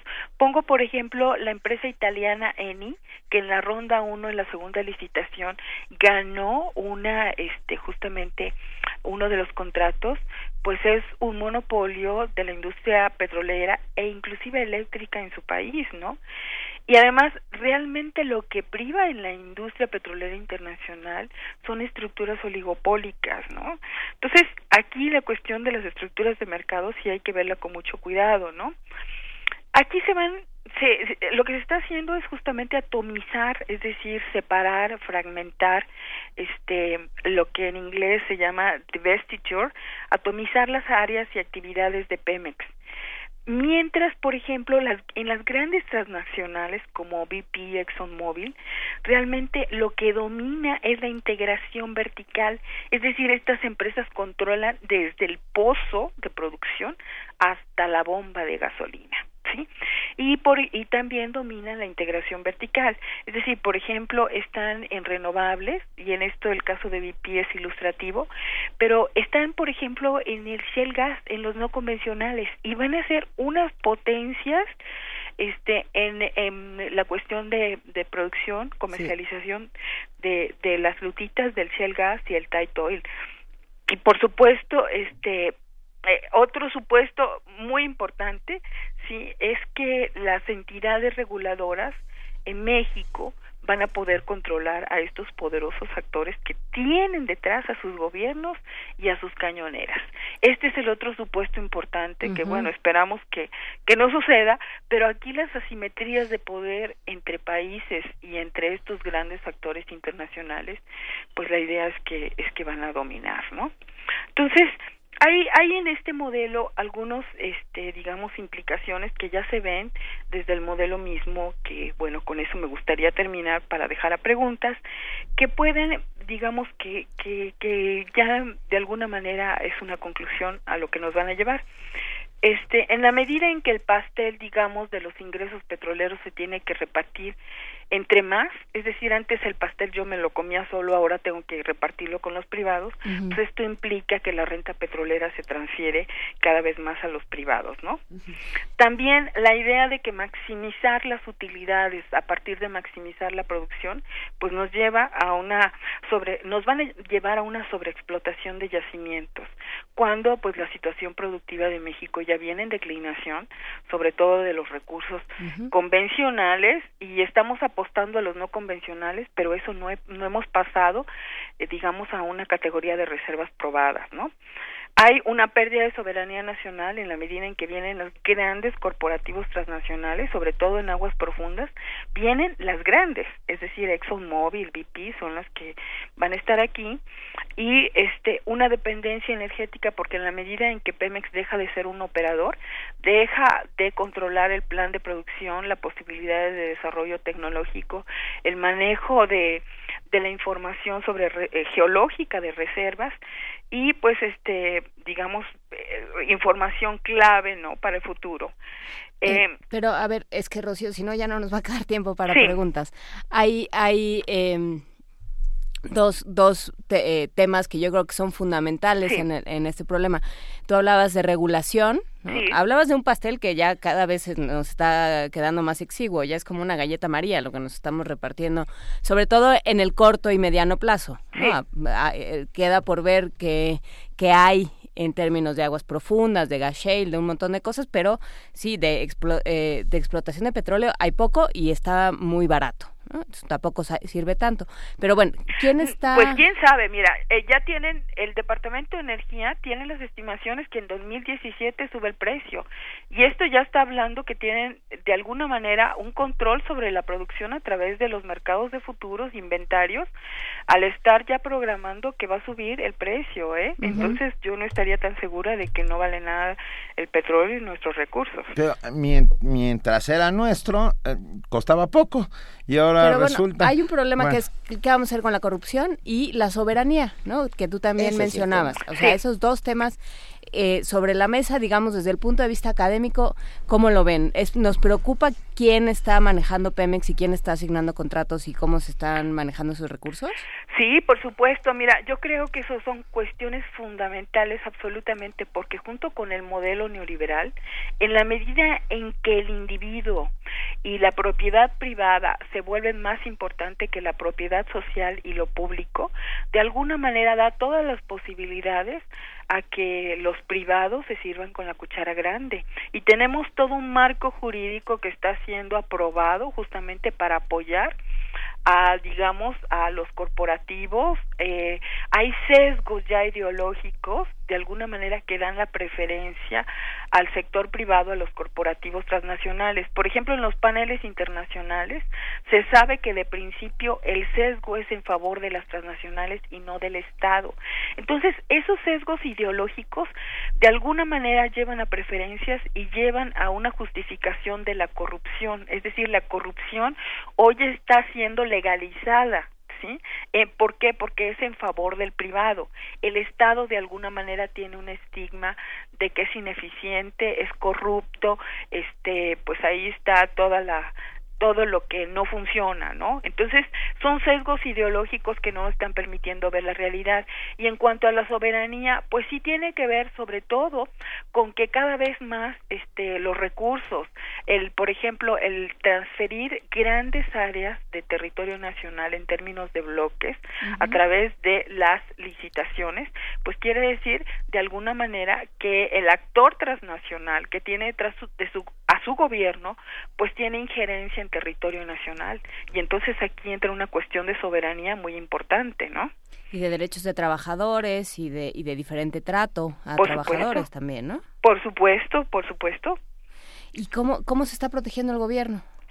Mira, ahí yo creo que en realidad son temas que no están siendo discutidos. Qué bueno que, que ustedes lo apuntan, pues porque podemos girar nuestra petición, porque yo creo que como este tipo de conceptos bajo la globalización ya se consideran obsoletos.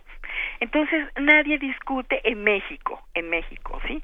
Porque en realidad en Estados Unidos la soberanía sí está perfectamente delimitada, pero aquí más bien este pues estamos ya considerando siendo considerados como parte de la integración de esta entidad jurídica este poco clara que es América del Norte es decir, ya ni siquiera México, ¿no? Tiene un carácter así de, de país, sino es América del Norte, ¿no? Y entonces ahora la producción, Estados Unidos va a maximizar la producción petrolera, energética en América del Norte, ¿sí? Entonces yo creo que estos son conceptos que no son historia, que son una realidad y que sí realmente deberíamos analizar a profundidad.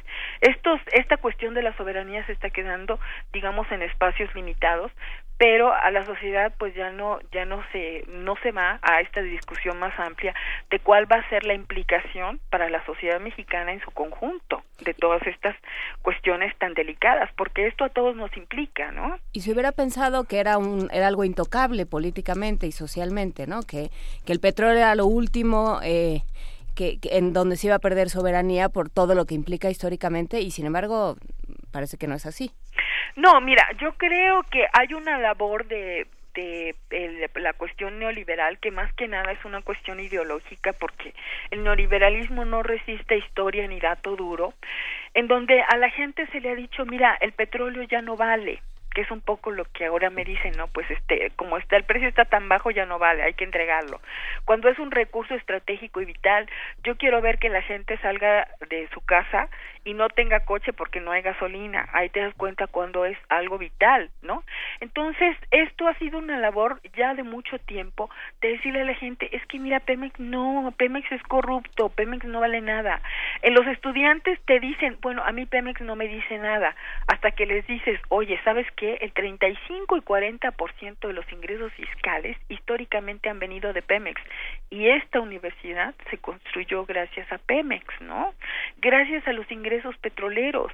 Entonces, hay, digamos, porque hay otras generaciones, hay un olvido histórico. Hay una devaluación de nuestra industria petrolera, que ahora, por ejemplo, pues yo cuando hablo de Pemex en algunos foros me dicen, no, Romero de Champs, Lozoya, señores, Pemex no es Romero de Champs, no es Lozoya. O sea, realmente nos estamos quedando con unos símbolos falsos y carentes de lo que ha sido toda nuestra industria y todas las bondades de nuestra industria nacional para el resto de la sociedad. Entonces, bueno, aquí dejaría mi comentario. No, y te lo agradecemos enormemente. Tenemos todavía mucho que hablar al respecto, mucho sobre la soberanía, mucho sobre sobre sobre esas compañías británicas que vuelven después de haber sido expulsadas del país hace 80 años, entre, entre, otras cosas, ¿no? Y de cómo vamos a afrontar como nación esta, esta historia. De verdad, muchísimas gracias por estar esta mañana con nosotros, eh, doctora Rocía Vargas, especialista en sector energético del Centro de Investigaciones sobre América del Norte de la UNAM. Te mandamos un fuerte abrazo, Rocío. Muchas gracias, Benito. Igual, buen día y estoy a sus órdenes. Millones de gracias. Hasta luego. Primer movimiento. Donde la raza habla.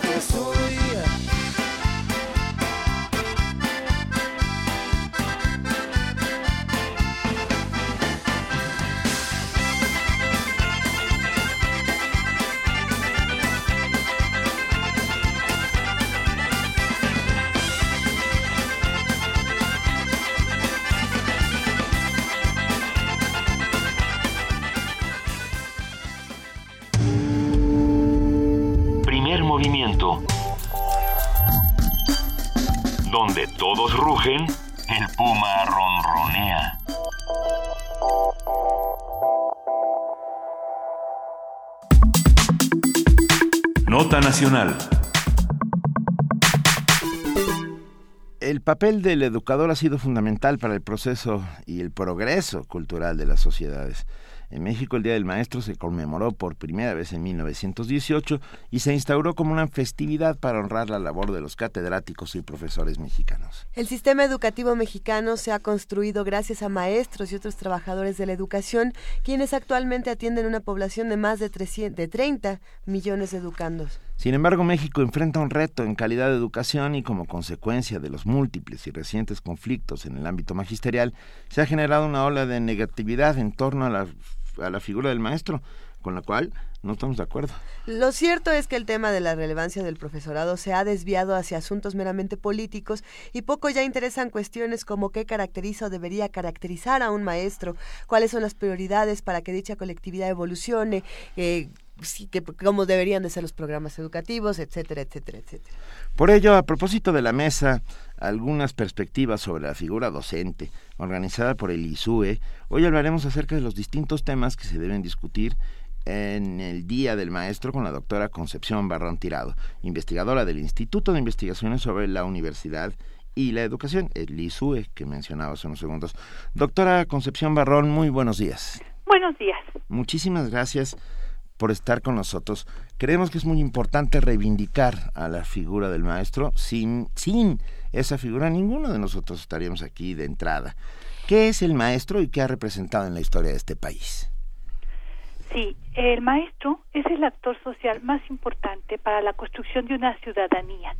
Sí, ha representado realmente, eh, ha sido depositario de, de un proyecto educativo en, función del contexto en el cual se ha estado viviendo. Y yo creo que eso es la, lo que tendríamos que replantearnos en este momento. ¿Cuál es el proyecto educativo de este país y qué tipo de docente se requiere?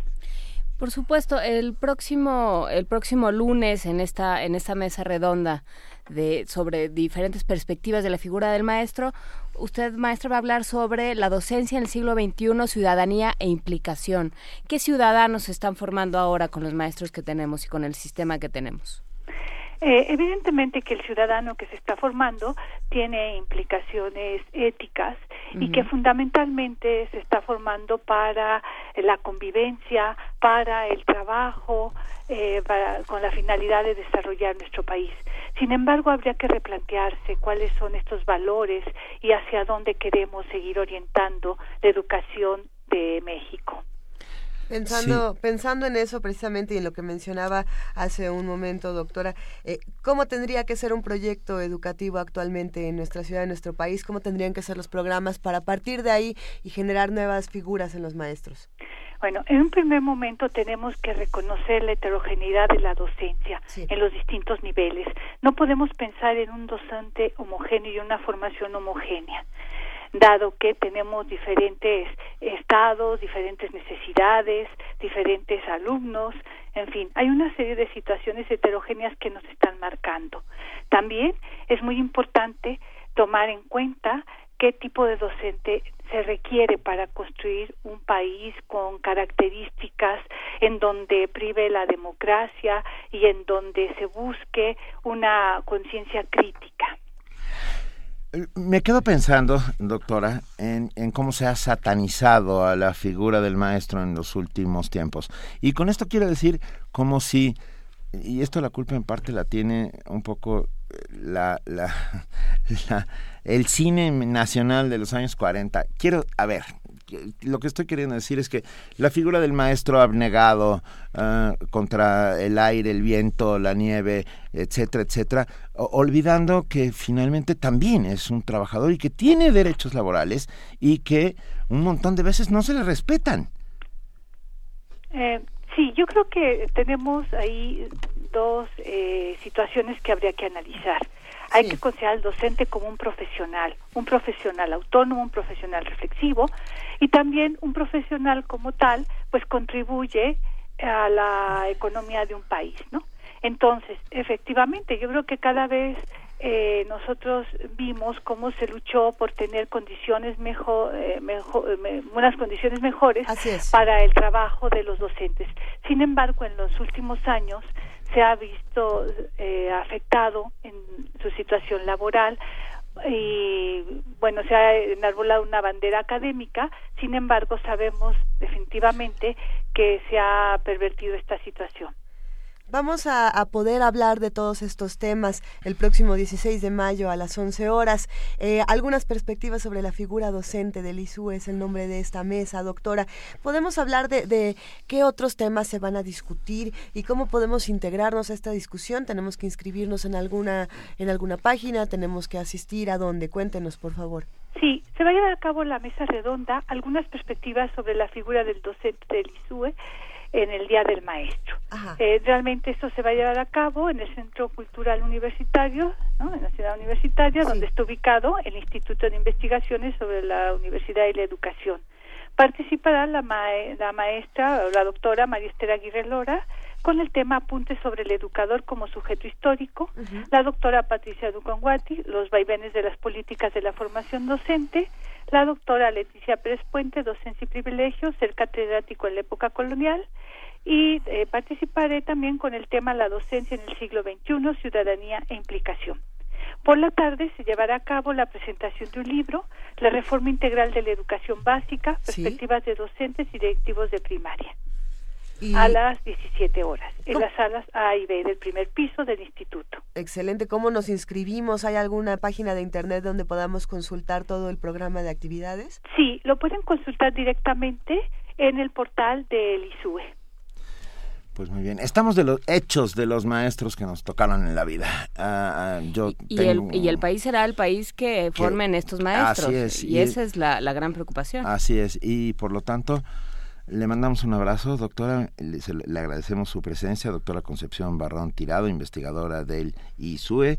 Y decimos, sin lugar a dudas, y espero poder utilizar también la voz de mis compañeras, cosa que no hago nunca, para decir que vivan los maestros libres, independientes uh, y rebeldes, porque si no van a crear eh, alumnos que no serán ninguna de esas no, cosas. Y que, lo, que enseñan a pensar, que enseñan a pensar y a disentir. Exactamente. Exacto. Muchas gracias, doctora. Gracias, hasta luego. Un gran abrazo. Primer movimiento. La vida en otro sentido. Son las 8 de la mañana con 44 minutos. Los invitamos a que nos escriban, a que nos llamen. Estamos en arroba P Movimiento, en diagonal Primer Movimiento UNAM y en el teléfono 55 36 43 39. Como lo mencionamos, se acerca este día del maestro. ¿Qué piensan? ¿Cómo sería esta figura del maestro que a ustedes les gustaría conocer? Eh, nosotros vamos a seguir aquí en Primer Movimiento. Vamos a compartir con ustedes una nota con la norma emergente de verificación los automóviles fabricados antes de 2000 como el mío y el de muchos de, de ustedes, no podrán tener calcomanía cero ni doble cero. Los detalles lo tiene nuestro compañero Antonio Quijano.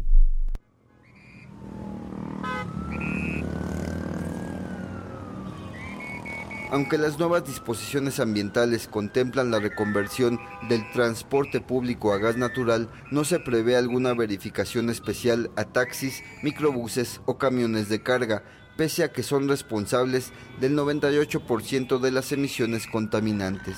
De acuerdo con el Consejo Internacional de Transporte Limpio, estos vehículos pesados pueden emitir hasta mil veces más polución que los automóviles. Con la normatividad que entrará en vigor en julio próximo, dejarán de circular alrededor de 1.700.000 vehículos. Sin embargo, poco se conoce en torno a las medidas que se implementarán en este sector del parque vehicular. La norma emergente de verificación contempla que solo los automotores fabricados a partir de 2006 obtendrán la calcomanía cero y doble cero.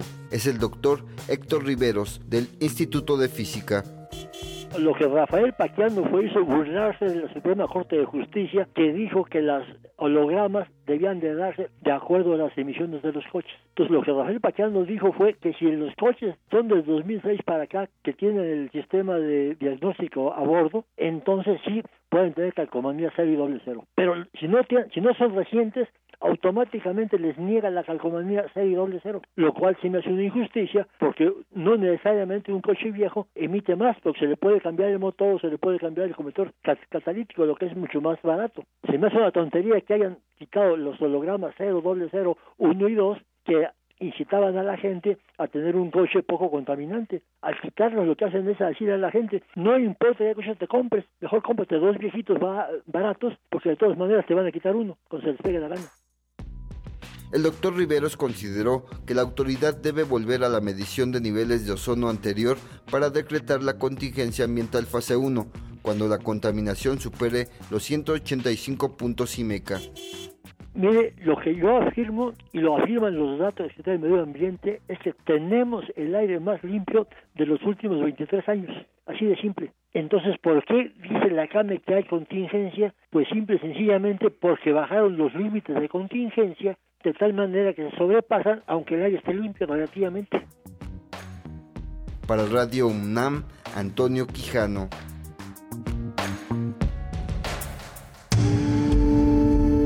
Primer movimiento. Donde todos rugen, el puma ronronea. 8 de la mañana, 48 minutos y ya tenemos en la línea, como todos los viernes, y esto nos llena de júbilo, a nuestra queridísima Guadalupe Ferrer, directora de la Filmoteca de la UNAM. Muy buenos días, Guadalupe. Buenos días, Benito. Buenos días, Luisa. Buenos días, Juana. ¿Cómo están? Guadalupe, desde que desde que empezamos primer movimiento me dan gusto los viernes porque sé que voy a hablar contigo. Sí. y que vamos a aprender de cine contigo todos juntos. la verdad es que el cine les encanta nos apasiona. Y, este tema que vamos a platicar el día de hoy nos dejó muchas dudas desde que estábamos arrancando el programa. ¿Dónde está el margen? Es que hay que decir que era un tema larguísimo que, redujimos como al margen de la, del cine norteamericano. Entonces, expláyate, Guadalupe, por favor. Así me explayo. Bueno, pues ustedes saben que el cine ha sido objeto de múltiples estudios de análisis desde los que se refieren estrictamente a su lenguaje hasta los que destacan la parte político-cultural como representación de los sueños y pesadillas de una determinada sociedad, a veces más pesadillas. Y mientras se sigan filmando cintas, se seguirán realizando trabajos escritos o audiovisuales sobre cómo las películas, más allá de su condición de mercancía, moldea conductas sociales. En 2004, por ejemplo, el documentalista Marco Sin escribió el libro La historia de cine, una odisea, y en 2011 adaptó el libro para hacer una serie de 15 programas que transmitió el Canal 22 hace tres años. En esta historia, Cousins dirigió su mirada a directores de cine que son poco estudiados y si no la han visto, búsquenla y consíganla porque es muy, muy, muy buena serie. ¿Cómo, ¿Podemos repetir el nombre de la serie? Se llama La historia de cine, una odisea. Ok. Y él es Marcus Sin. Y la transmitió mucho tiempo, el 22. Luego, eh, todo esto viene a cuento porque la Filmoteca de la UNAM y la cátedra Igman Berman organizaron un seminario titulado En los márgenes del cine norteamericano. Este seminario se llevará a cabo los días 21, 22 y luego del 25 al 28 de mayo en la sala Carlos Monsiváis del Centro Cultural Universitario de 12 a 3 de la tarde. Ahora, ¿de qué va esto de los márgenes? ¿Sí? La idea del seminario, conformado por la exhibición de películas, es la de discutir algunas corrientes cinematográficas de la industria norteamericana que han sido poco analizadas y por tanto se conocen poco a pesar de la influencia que tuvieron en la historia del cine norteamericano, tales como el cine afroamericano de 1915 a 1952, el cine de vanguardia del periodo de 1943 a 69 y el impacto que tuvo el neorealismo italiano en los directores norteamericanos. La verdad que uno se sorprende, cine afroamericano en 1915, pues que sí, había mucho. Aunado estos temas, también se abordará el caso del famoso Código Hayes, que ya en alguna ocasión hemos hablado de eso, el reglamento de censura en el cine en Estados Unidos, que estuvo vigente desde el 1936 hasta el 68, y que lo creó este señor Hayes, miembro del Partido Republicano y primer presidente de la poderosa Asociación de Productores y Distribuidores de América, conocida como la MPPPDA, eh, por sus siglas en inglés. El código tenía como objetivo, según sus creadores, evitar que las películas se convirtieran en fuentes de apología del crimen, del sexo y la depravación, ya se podrán imaginar. Como ejemplo, ¿se acuerdan ustedes que ninguna película podía, norteamericana podía ganar el criminal nunca, nunca, ni escaparse, ni librarla, nunca, jamás? Así es. Era cosa del código Hayes. Como ejemplo, para el análisis se proyectarán tres cintas que son de la época conocida como precódigo realizadas entre el 29 y el 34, en un periodo en que por diversas razones, aunque ya existía el código, este no se aplicaba. Las tres películas programadas sortearon la censura a pesar de situaciones e imágenes que contravenían lo estipulado en ese catálogo.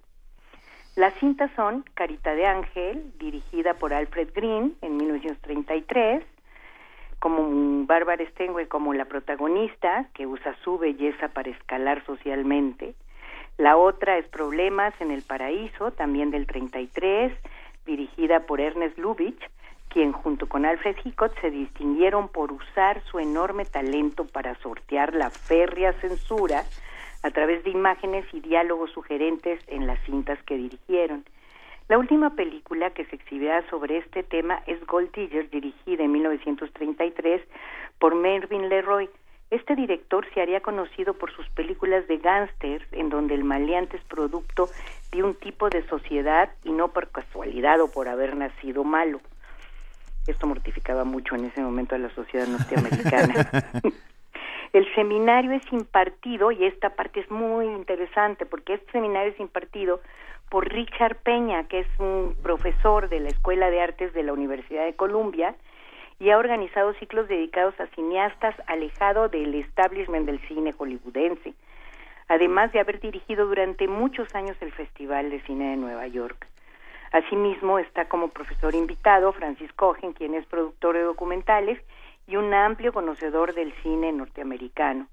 Yo creo que de veras, sí, de veras es una buena oportunidad de conocer cómo se gestó un tipo de cine que siempre estuvo al margen de la industria de Hollywood si quieren información, ya como ustedes siempre preguntan, pues me anticipo, ah, pueden visitar la página de la Cátedra Berman, que es www.catedraberman.unam.mx o la página www.filmoteca.unam.mx.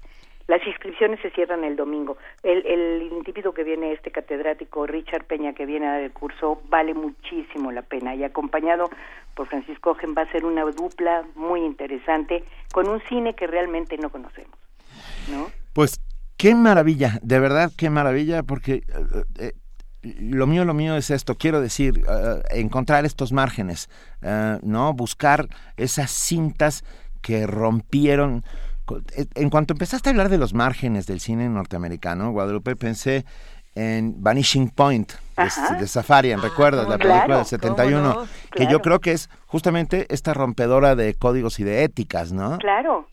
Bueno, ¿se acuerdan esta eh, película en que, ay, se me va el nombre, perdón, en Cali McGraw y Steve McQueen huyen a México. Eh, claro que sí. Este, pero huyen, y es una de las películas en las que aparentemente ellos... La huida de Getaway, ah, de Peckinpah. Exacto, se, salvan, ¿no? Sí. Y, este, y aquí, bueno, aquí y allá tuvieron que poner un cartón que decían, pero en México los agarró la policía y los deportaron. Sí, sí, claro, claro, claro. o sea, hacían barbaridades de este tipo. Qué maravilla, sigamos hablando de todo esto y de cine, porque el cine es mejor que la vida, nos queda clarísimo. No, Benito, bueno, tienes razón. es horroroso también. Tienes razón. El cine bueno es mejor que la vida. bueno, bueno, claro que sí es un gusto estar con usted. Un abrazote, ¿Eh? Guadalupe. Gracias, Guadalupe, te queremos. Igualmente, hasta luego, bye. Primer movimiento. Donde la raza habla. Ya llegué, ma. Hijo, ¿cómo te fue en el MUAC? Bien, siempre te deja algo. Oye, y... ¿Qué pasó, ma? ¿Qué pasó? Es que tienes, tienes el ojo cuadrado. Ay, ma, nada te parece. Nadie sale como entró. Museo Universitario Arte Contemporáneo. MUAC. Te dejará con el ojo cuadrado. UNAM. ¿Qué es la elección del constituyente? Es una votación histórica donde elegiremos a quienes elaborarán la primera constitución de la Ciudad de México. Es nuestra oportunidad para construir la ciudad que queremos. No lo olvides, vota este 5 de junio en la elección del constituyente y sé parte de la historia. Conmigo, la Ciudad de México es más. Súmate. Consulta INE.mx o llama al 01800 433 2000. Instituto Nacional Electoral. INE. Gerardo robó unas latas de atún porque su familia llevaba días sin comer y fue condenado a seis años de prisión. En cambio, un político que robó millones de pesos para su beneficio y el de su partido jamás fue procesado. Disculpe usted, señor diputado. Ha sido una lamentable equivocación. Basta de políticos corruptos. No al fuero. Iniciativa de ley presentada por el partido Encuentro Social. Una nueva constitución para la Ciudad de México. Para que tengas aire limpio un transporte digno, de calidad y que no te falte el agua las 24 horas del día. Para tener un mejor presupuesto, mejores servicios públicos y por fin tener áreas verdes. Para que los gobernantes rindan cuentas y sobre todo va a servir para combatir la impunidad. Estamos frente a una gran oportunidad para construir una nueva historia para la ciudad. Y contigo lo haremos mejor. PAN. De las vistas de Salvador Toscano a la época de hoy de la nueva ola al lo experimental. A lo experimental. Del celuloide a la era digital. Filmoteca UNAM. 55 años de preservar la memoria fílmica. Acervo y restauración, hemeroteca, banco de imágenes, producción, cine en línea, talleres. Circuito Mario de la Cueva, frente a la Facultad de Ciencias Políticas y Sociales. Entra a www.filmoteca.unam.mx. En redes sociales somos Butaca UNAM. Ahí encontrarás la oferta visual que tenemos para ti. Filmoteca UNAM. Habla Damián Alcázar, candidato a la Asamblea Constituyente de la Ciudad de México. Se va a redactar una nueva constitución para la Ciudad de México. Los políticos de siempre se reservaron, se agandallaron el 40% de los constituyentes para imponer sus intereses. Pero con el 60% de los elegidos por los ciudadanos, protegeremos los derechos de la gente. Morena demandará Internet gratuito, salud, educación, cultura y agua para todos, revocación de mandato y el fin de negocios sucios. Este 5 de junio vota por Morena, la esperanza de México. A nuestro estilo, capitalino, así será nuestra constitución. A nuestro modo, porque así somos, así tomamos nuestra decisión. La capirucha se pone trucha cuando elegimos qué rumbo llevamos. Las decisiones las vamos tomando, todos unidos, los ciudadanos. Capitalino de feño chilango, no importa qué nombre tengamos, con movimiento ciudadano, aquí elegimos qué rumbo tomamos. Movimiento Ciudadano. Los ciudadanos al fin tenemos la oportunidad de participar en la toma de decisiones. Yo soy Gabriel García, candidato independiente a la Asamblea Constituyente de la Ciudad de México. Conquistemos nuestro derecho a la salud, la seguridad social y un trabajo digno, especialmente para las y los jóvenes excluidos del desarrollo. Con tu voto independiente, vamos al constituyente. Este 5 de junio vota por Gabel Octavo, candidato independiente a la Asamblea Constituyente de la Ciudad de México. Un soldado que por amor cuida la calle de la mujer que ama. Y entonces llega un estudiante que dice ser hechicero. Pero ella no se calla y busca un remedio para no hablar tanto. Pero ella se va a casar con un capellán. Él es un vividor y habla todavía más que ella. Y decide correrlos a todos a punta de lanza. Radio UNAM te invita al teatro en sábado a disfrutar de tres entremeses de Cervantes. Dirección Horacio Almada. Un espectáculo teatral que reúne los entremeses de La Guarda Cuidadosa, La Cueva de Salamanca y Los Habladores en un solo plato fuerte. Sábados de mayo, 19 horas en la sala Julián Carrillo. Adolfo Prieto 133, Colonia del Valle, cerca del Metrobús Amores. Entrada libre. Radio UNAM invita.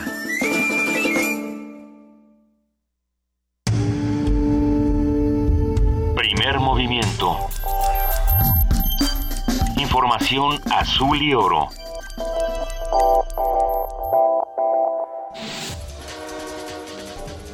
Corte informativo. David Kashenovic, doctor honoris causa por la UNAM, fue galardonado con la Medalla al Mérito en Ciencias otorgado por la Asamblea Legislativa de la Ciudad de México. El universitario fue reconocido por sus aportaciones en la búsqueda de curas para enfermedades hepáticas. Necesitamos fomentar una cultura de ciencia no nada más entre los investigadores, sino entre la población general. Necesitamos estimular a niños y a jóvenes en esta cultura de la ciencia. El Instituto de Investigaciones en Ecosistemas y Sustentabilidad de la UNAM informó que durante 2015 el escarabajo descortezador afectó 55 mil hectáreas de pino. Indicó que estos insectos dañan los bosques templados que producen grandes cantidades de madera, purifican el agua y el aire, proveen alimentos, ayudan a la polinización y ofrecen beneficios recreativos.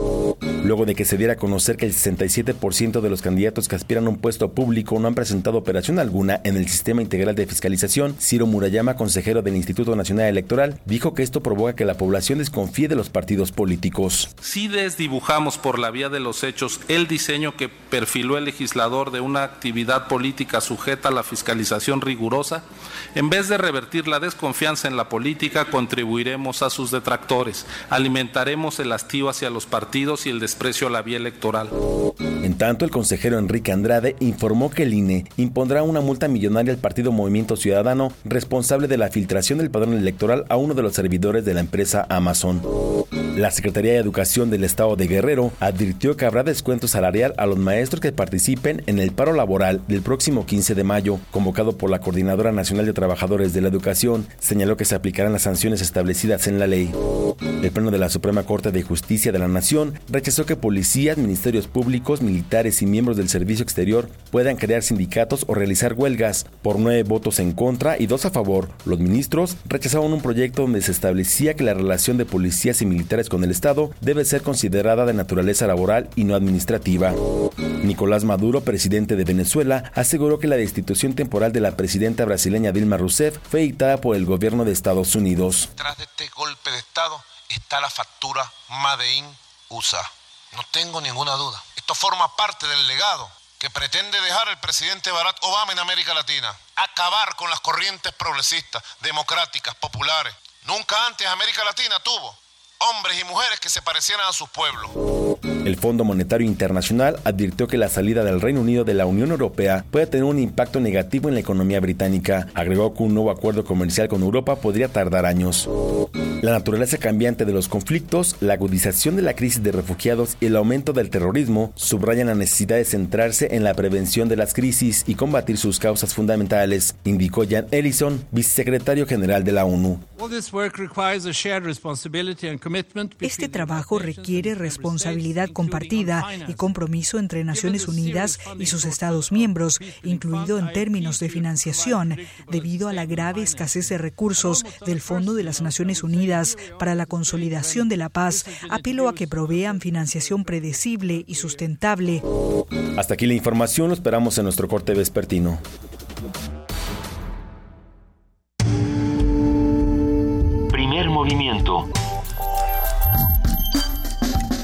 Todos rugen, el puma ronronea.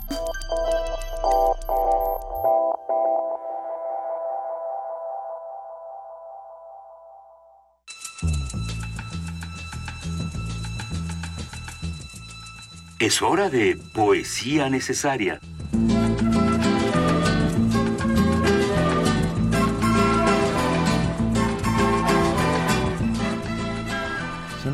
Mañana con 5 minutos de este viernes 13.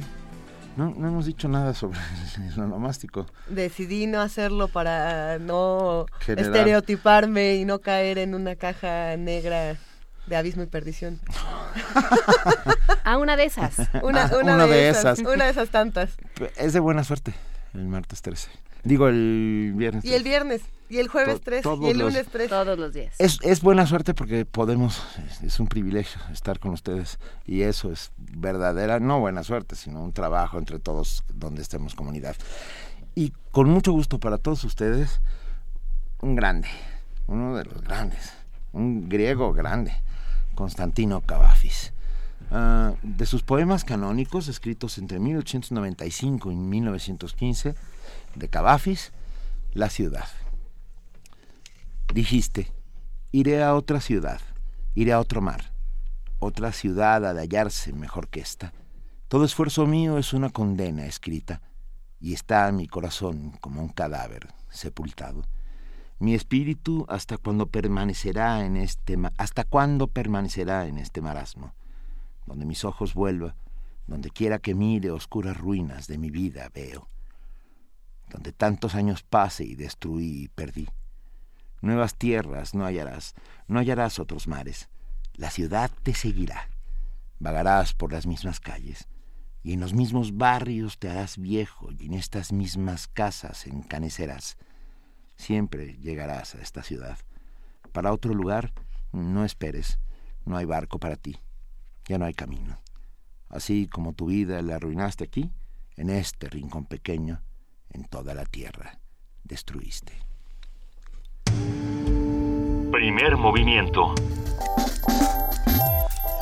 Escucha la vida con otro sentido.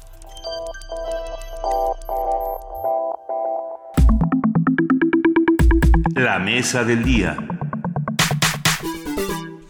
De acuerdo con cifras del Instituto Nacional de Estadística y Geografía, el INEGI, la radio y la televisión son los medios de comunicación con mayor audiencia en nuestro país.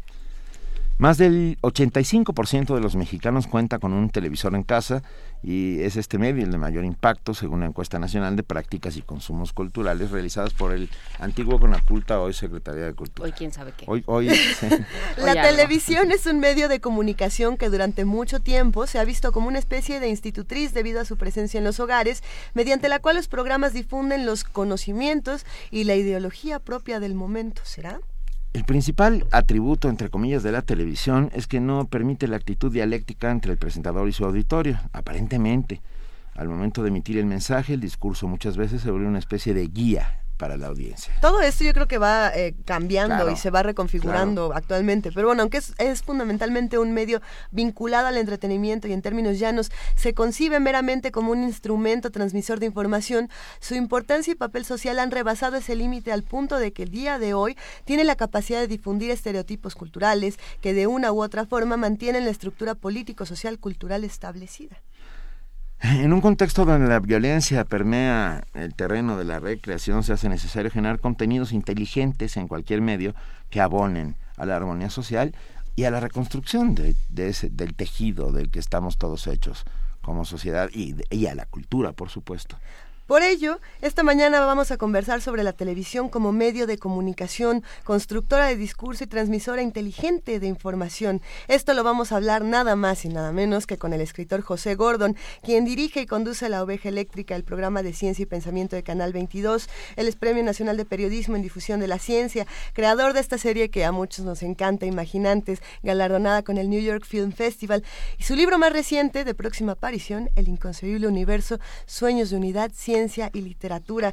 Pepe Gordon, qué ver- verdaderamente un placer que nos acompañes. Bienvenido. Gracias Luisa, de verdad un gusto Benito y, y Juana Inés. Muy está está aquí con nosotros, Qué a pesar de sus múltiples ocupaciones y lo agradecemos muchísimo. Es que privilegio de verdad el encuentro personal. En estos momentos en que todo se ha vuelto virtual, realmente el, el vernos las caras, el vernos los ojos, creo que es importante. Y claro, el problema es que no nos ven los ojos los, los- los- nuestra audiencia.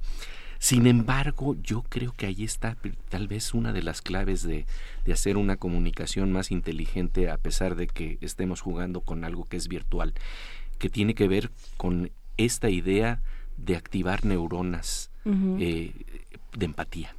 Las famosas neuronas espejo. Este es, a mí un este es un tema que a mí me fascina. ¿Cómo, ¿Cómo tratarías tú el tema de las neuronas espejo en los medios de comunicación? Fíjate que hay un, un experimento muy interesante que se hizo sobre las neuronas espejo. ¿Cómo se descubrieron? Creo que nos habla de algo muy interesante para hablar por qué y cómo se deben de activar. Eh, en 1996, en la Universidad de Parma, Giacomo Rizzolatti, un neurocientífico, estaba haciendo unos estudios con unos monos para tratar de ver qué neuronas se encendían en el momento en que, por ejemplo, tomaban un cacahuate porque estaba tratando de ubicar lo que llaman las neuronas motoras, las que son encargadas de hacer los movimientos en el cuerpo. Y entonces estaban los cacahuates ahí para el experimento, los monos con sus arreos, para tener sus electroencefalogramas. Y en un momento dado, el investigador se le olvidó que los cacahuates estaban para el experimento. Y entonces llega y toma un cacahuate, pero había un mono en el fondo que todavía estaba con sus arreos.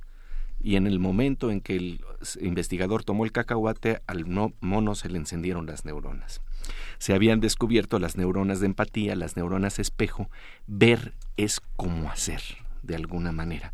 Esto implica ponernos en el lugar del otro. Y, y claro, eh, eh, esto yo creo que todos lo hemos vivido, a veces no lo reconocemos.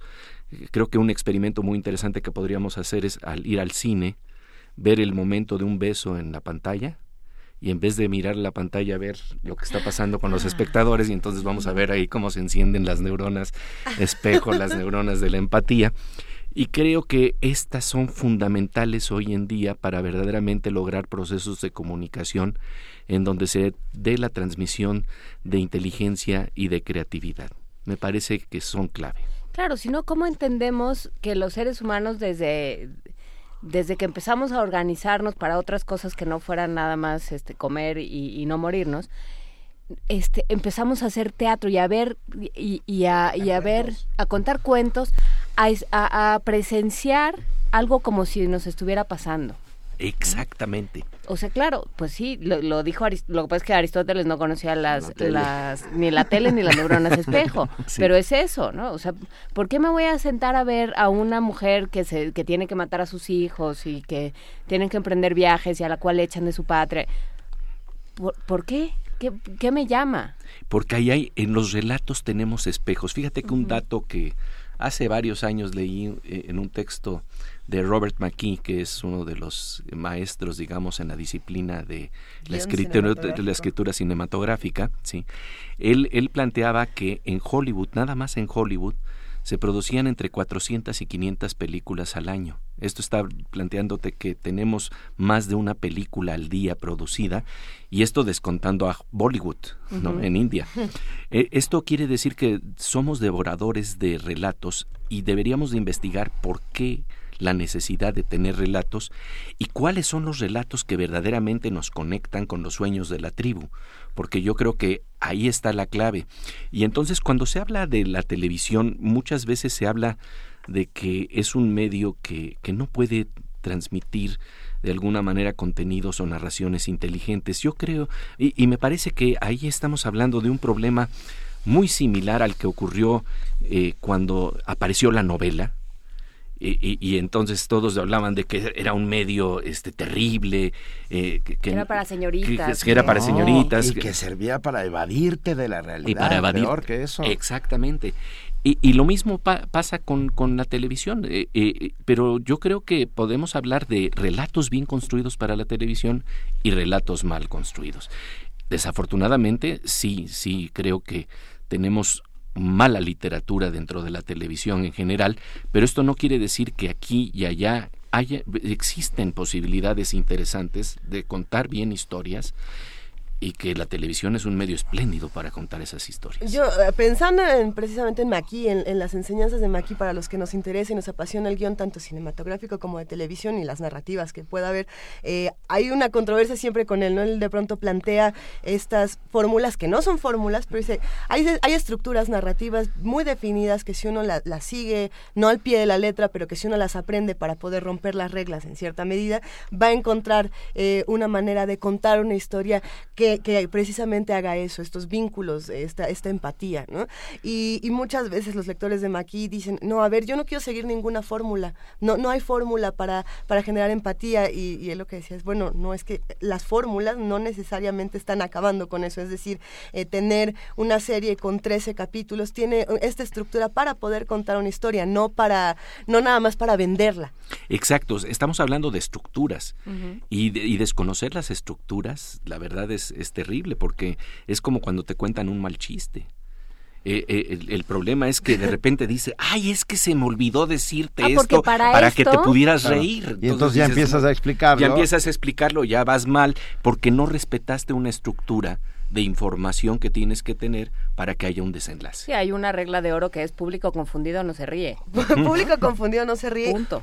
En, la televisión ocurre mucho precisamente que tenemos una serie que dura, una temporada que dura, vamos a decir, 13 capítulos o 12 capítulos y, tienes, hay quienes es que si, ya no vi el primero ya no voy a entender nada de lo que está ocurriendo, no voy a generar ningún vínculo con ninguno de los personajes, pero, pero hay ciertas narrativas que, digamos, definen estas cosas para que uno pueda integrarse en el capítulo que sea, ¿no? Y, eso depende del que escribe, es decir, los escritores forman una, una, pieza fundamental para la televisión. Y depende de quién piensas que te está bien, para quién escribes, ¿no? Pensando en Humberto Eco y Lector Infábula, ¿quién es tu lector o tu, o tu televidente o tu audiencia modelo, tu oyente modelo, ¿no?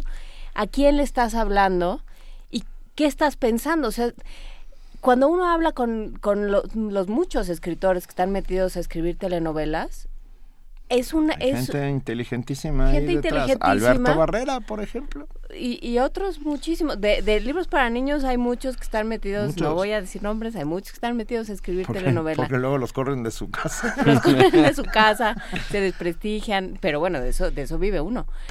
Pero a ver pero entonces tienes tienes que hacer una concesión. ¿Por qué? Porque las muchas veces las grandes televisoras piensan este o, los, los directivos dicen no no no metas en complicaciones no no nada de citar a Maquini a nadie no este tú haz lo que hay que hacer muchacho se casa con la muchacha te amo demasiado Benito Adolfo y se acabó y ya. Eh, te acabas de sacar un boleto en la rifa eh, te lo doy ahorita. Te amo demasiado Benito. Entonces bueno eh, qué hacemos con eso ¿Qué hacemos con qué pensamos de nuestra audiencia? Sí, yo, yo siempre pienso que, que tenemos que concebir que el que está enfrente de nosotros es más inteligente de lo que imaginamos es más sensible de lo que podemos pensar, ¿no? Este, creo que ahí e, e, ese es el punto de partida, porque eh, entonces estamos haciendo con el espectador eh, eh, una especie de efecto Pigmaleón, ¿se acuerdan de ese famoso, esa famosa historia, ¿no? En donde de alguna suerte lo que tú piensas del otro en la educación eh, influye en, el, en, el, alumno. Si tú piensas que, tu estudiante eh, eh, tiene verdaderamente inteligencia y capacidad y potencialidad, le empiezas a, empieza a expresarse lo mejor de él. Y esto yo creo que aplica en todo lo que tiene que ver con nuestras relaciones interpersonales, el saber que quien tenemos enfrente, ahí hay un misterio. A mí me recuerdo muy bien, hablando de neuronas espejo, como lo planteaba eh, Antonio Machado. El ojo que ves no es ojo porque lo mires, es ojo porque, te, ve. y entonces ese ojo que te ve es mucho más inteligente de lo que a veces eh, pensamos. Hemos satanizado, se ha satanizado a la televisión por muchos motivos. Se le llamó la caja boba, ah, en algún momento incluso Pasolini dijo que era chicle para el espíritu ¿no? O sea, como que era ese, ese chicle que masticabas. te dicen, te vas a quedar idiota. Porque se volvió esa nana electrónica en la cual dejabas al cuidado de los hijos. Pero, a ver, perdón, déjenme romper una lanza por, la, por, la, por los medios de comunicación, no solo la televisión, sino como herramientas, como instrumentos. Ah, si tú tienes un martillo y cuelgas en tu casa un, un cuadro de Van Gogh, un cuadro de Van Gogh, no, porque serías Carlos Slim, pero sí una reproducción de un cuadro de Van Gogh. Un póstercito mono. Un póster mono y creas belleza a tu alrededor. Bueno, el martillo se convirtió en ese instrumento. Con ese mismo martillo puedes masacrar a tu vecino y la culpa no la tiene el martillo, ni de la de creación de belleza, ni de la destrucción del vecino es una herramienta. El libre albedrío del que está frente a la televisión o frente a la radio o escuchándola o leyendo el periódico es el que determina el contenido y la inteligencia del receptor y del emisor. Así es, y por eso yo creo que debemos de empezar también por ponernos en términos de la responsabilidad de creación de contenidos, eh, volver a enfatizar la necesidad de de buenos guiones, de buenas estructuras narrativas, porque a veces no valoramos lo que quiere decir eh, una estructura narrativa. y, entonces resulta que se pagan todos los fierros, pero no se paga el talento, que es el que precisamente va a hacer que tengamos buenas historias. Y en este marco yo creo que hoy tenemos posibilidades maravillosas simplemente regresando a hacer adaptaciones de televisión de grandes novelas mexicanas. Yo, yo quisiera ver Los albañiles, pero en una serie televisiva, porque fíjense que una de las cosas que ha descubierto la televisión, que antes no se, no se concebía bien, es que cuando se traducía a otro medio y se traducía a un medio visual, lo traducías, por ejemplo, a una película.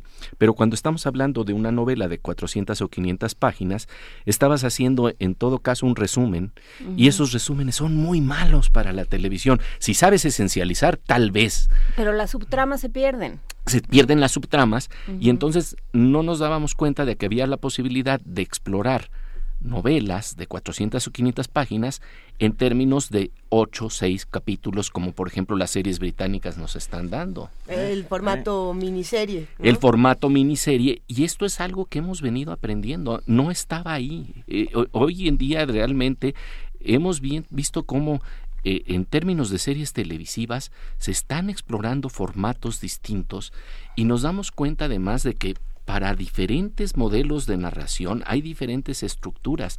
Eh, eh, incluso la estructura del haiku, si no se juega con la narración correcta, no va a penetrar. Entonces, ahí hay un problema de verdad de saber medir, valorar qué tipo de contenido, en qué formato, en qué estructura y si narraste lo que tenías que narrar. Eso me parece importante. Yo lo planteo porque eh, cuando eh, hicimos, por ejemplo, el proyecto de Imaginantes, que tenía que ver, tiene que ver con una especie de haikus narrativos de un minuto eh, me acuerdo que Vicente Leñero muy muy gratamente me comentó alguna vez, me dice, mira lo que lo que se puede hacer con un minuto en la televisión. Ese, a, comparación de los anuncios de los partidos en la ah. radio eh, este, o en la televisión, un minuto puede ser muy valioso si de verdad estás sabiendo contar una historia. Comunicar. Comunicar. Y comunicar al final del día tiene que ver con transmitir algo que está más allá de las palabras que es precisamente ese nivel en donde se activan las neuronas espejo, las neuronas de la empatía, en donde de repente hacemos comunidad, hacemos comunidad de inteligencia, de creatividad, de imaginación, y de repente decimos, ay, eso que yo pensaba que era incomunicable y que solamente yo lo experimentaba, todos los demás lo comparten también. Qué bonito. Porque además lograste, por ejemplo, con Imaginantes, ah, demostrar no solo esto que estás contando, sino también belleza. Eran perdón, y siguen siendo visualmente, geniales. impresionantes, impresionantes. Con un gran equipo, ¿eh? porque este, esto además, fíjate que esto es también clave. Hoy en día que estamos hablando de buena televisión, de buena radio, no se puede concebir sin buenos equipos.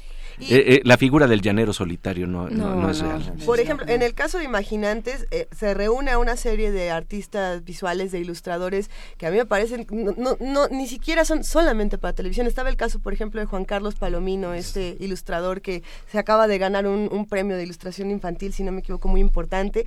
Y lo, que, lo que a mí me impresionó mucho cuando vi estas cápsulas era pensar en la televisión como uno de los medios más fugaces, de, la misma manera que la radio, ¿no? Que, van pegados a la fugacidad, porque aun cuando, cuando estés pegado a la tele todo el día o estés caminando eh, por la casa mientras escuchas el ruido de la tele o el ruido de la radio, eh, es, es, muy poco lo que, con lo que nos podemos quedar y de pronto decías, tengo este minuto de conocimiento donde parto de que el que está del otro lado es tan inteligente y tan sensible como para crear un universo a partir de un minuto y quedarse todo el día creando nuevas historias, ¿no? Eso me parecía fundamental. Fíjate que para mí la, la idea del, del arte tiene que ver justamente con eso, con aquello que resuena más allá del momento en el que lo ves.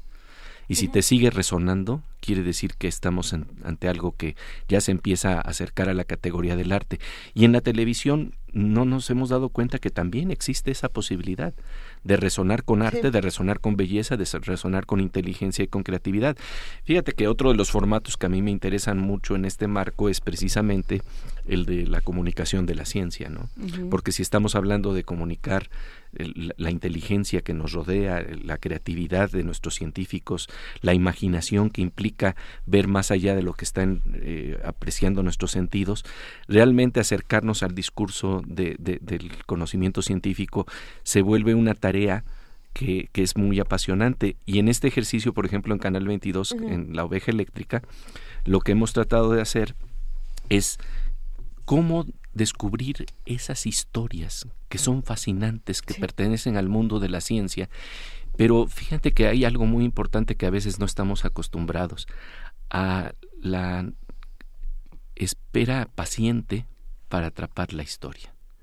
Y eso a veces eh, la televisión y la radio no tienen la paciencia. Están muy son muy rápidas. Son, muy rápidas, pero se puede hacer. ¿Sabes lo que, lo que pasa ahí? Yo creo, eh, y eso es lo que hemos platicado mucho con, con Maya Fernández, que también es, eh, ha sido a este espacio. Em, que no estamos, que estamos acostumbrados a contar cuentos y a contar historias, pero no a contar discurso, a contar un ensayo, a contar realmente cómo es que funciona lo que sea, ¿no? Un meteorito de los que le gustan a Luis. Los micrometeoritos. Los micrometeoritos, este, el sistema endocrino, em, lo que sea, ¿no? Nos cuesta mucho trabajo encontrar, no, no nos damos cuenta porque, porque no estamos formados. En México hemos sido formados para contar cuentos, pero no para contar lo que sucede. Esto que estás diciendo es muy interesante porque tiene que ver con los mapas que tienes. Si tus mapas son cortos, entonces nada más cuentas una historia que no tiene varias dimensiones. Si tus mapas son eh, eh, más amplios, los relatos que cuentas, las historias que cuentas, tienen también la capacidad del ensayo, ese género centauro, en donde pueden caber tantas cosas. Mira, por ejemplo, cuando hablamos de ciencia hace poco que estábamos planteando el descubrimiento de las ondas gravitacionales, eh, si tienes mapas de la literatura para hablar de ese fenómeno, resulta que se enriquece muchísimo la comprensión no es nada más la historia que te está contando el científico, sino que si la puedes amarrar precisamente con relatos que sean interesantes, que vienen de otros mapas, se vuelve muy significativo. Eh, eh, al estar hablando de la detección de ondas gravitacionales, estás hablando de un hallazgo que tardó 100 años en lograrse y que implica descubrir un balón de fútbol en medio de una galaxia. Entonces, esto quiere decir que de verdad estás hablando de algo que no se puede prácticamente atrapar. Y los aparatos que lo registran son una especie de sismógrafos muy sutiles que tienen que discernir la información para darse cuenta de que lo que están captando no es el que una vaca que está caminando a 5 metros, eso sea una onda gravitacional. Ni un remix de Crafter que está sonando. De, que está sonando. Y entonces lo que tienen que hacer es que a 3.000 kilómetros ponen otro, otro aparato, otro sismógrafo similar, y si al mismo tiempo se registran los dos, entonces tal vez ya estemos hablando de que por ahí hay una onda gravitacional. Pero si tienes los mapas de la literatura, para también construir ese discurso a partir de lo que quiere decir el registro de lo más sutil, resulta que entonces eh, la historia penetra más profundamente. Nada más voy a decirlo con esta imagen. Si estás planteando, por ejemplo, a Julio Cortázar, y en literatura registrar lo más sutil, resulta que Cortázar nos dio un sismógrafo maravilloso en el momento de un beso y te siento temblar contra mi cuerpo como una luna en el agua. Perdón, dos segundos, Pepe, perdón, perdón. Nos desenlazamos en este momento de AM que continúa con su programación habitual y nosotros seguimos aquí con Pepe Gordón. Qué maravilla, repítelo, repítelo. Sí, bueno, lo que estaba planteando es, esto que es maravilloso de que si estamos hablando de instrumentos que en la ciencia detectan lo más sutil, darnos cuenta que la literatura y el arte también son instrumentos de otra naturaleza para detectar lo más sutil. Y entonces cuando hacemos el, cuando, cuando cazamos los mapas, cuando hacemos el ensayo, de, de, de, cazar los mapas, nuestro relato se enriquece porque tiene mapas muchísimo más elaborados. Pero para eso se necesita una labor como de Virgilio, digamos, de estar, de, estar sentado junto al científico, eh, escuchando y desentrañando y diciendo, como dices, ¿no? Ahí está la historia. De todo esto que me está diciendo, estos datos, las, de figura 1, véase figura 1, véase cuadro 33, de todo eso, esto es lo que, lo que el señor sentado en su casa, viendo la tele, leyendo el periódico, escuchando la radio, tiene que saber. Sí, y, y, y, la ampliación de mundo que, que, implica ese registro, ¿no? Porque entonces decir, bueno, y si tenemos entonces instrumentos ya de, de, para captar el universo a través de ondas gravitacionales, así como los rayos X nos revelaron una, una, un, un cuadro del mundo que no teníamos a la vista, la promesa de las ondas gravitacionales es también abrirnos rincones y ventanas del universo que no conocíamos. Pero cuando lo vemos y lo descubrimos en función también de la literatura, entonces nos damos cuenta de que de eso se tratan la ciencia y la literatura, abrir nuestras puertas de la percepción nuestras ventanas. Ándale. Es que ahora quiero hacer el mismo juego con el Planeta 9, pero es porque voy a empezar a sacar todos los temas que me apasionan de la ciencia solamente para que me hagas este tipo de Pero para eso sirve la tele y para eso sirve la radio. la radio. Y, para eso sirven los medios públicos, ¿no? Que ese es otro, ese ah, es otro asunto. tenemos tanto Pepe como nosotros tenemos la enorme dicha de haber caído en medios públicos, ¿no? de, que, de que la gente, sin saber bien ni cómo nos haya prestado las ondas, el espectro radioeléctrico, y entonces no tenemos patrocinadores, por lo tanto no tenemos que generar eh, recursos y tampoco tenemos recursos, lo cual nos obliga, no tenemos recursos materiales, lo cual nos obliga a eh, imaginar. a imaginar. Y a, encontrar otras soluciones y otros discursos. Y, y, y, ahí hay un problema también muy especial, porque cuando no tienes esas responsabilidades, entonces, ¿cómo eh, eh, no, tienes ese compromiso en términos de, de, patrocinio comercial, pero sí tienes un compromiso con el público, con la mirada del público, para ver que de verdad lo que estés contando y lo que estés planteando sea algo que resuena con los deseos de conocimiento que, están ahí en nuestra conciencia colectiva. Y, y, creo que esto es fundamental porque eh, eh, precisamente a veces no tener esta responsabilidad hace que uno diga, pues no importa, eh, mi, mi, mi, discurso es muy elevado y si no me entienden, pues qué tontos los que no me entendieron. Y realmente que ahí, creo que ahí caemos en el otro extremo al no saber que de verdad nuestros relatos tienen que estar bien cifrados y tienen que tener sobre todo el espíritu profundo de una buena comunicación, que es resonar con el otro. y, y también pensar que el otro es un ser tan inteligente como tú mismo. Y, ese es un principio básico. Ah, hubo un gran jefe de una de una televisora ah, que dijo que se hacía en este país televisión para los jodidos.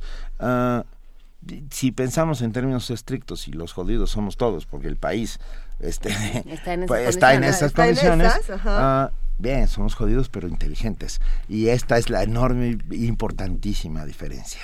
Ah, estamos, no, no queremos que nos pensé en León Felipe, a mí que no me cuenten cuentos, ¿no? Me sé todos los cuentos, no vengan a contármelos de nuevo. Ah, creo que tenemos esta maravillosa misión de no solo contar historias, sino escuchar las historias que están ahí del otro lado, de esos que nos hacen ser quienes somos. ¿Y cómo respondemos a eso? ¿Cómo, qué, ¿Qué televisión, qué radio estamos haciendo para que ese país sea otro? Sí, e, esto, esto es fundamental. Fíjate que a, mí me gusta plantearlo en torno, a una entrevista que una vez realicé con George Smoot, el Premio Nobel de Física, que de alguna manera está muy cercano a, todas estas investigaciones que nos abrieron el origen del universo, lo que se conoce como el Big Bang, y que Jorge Hernández Campos le llamaba mexicanamente el Gran Pum.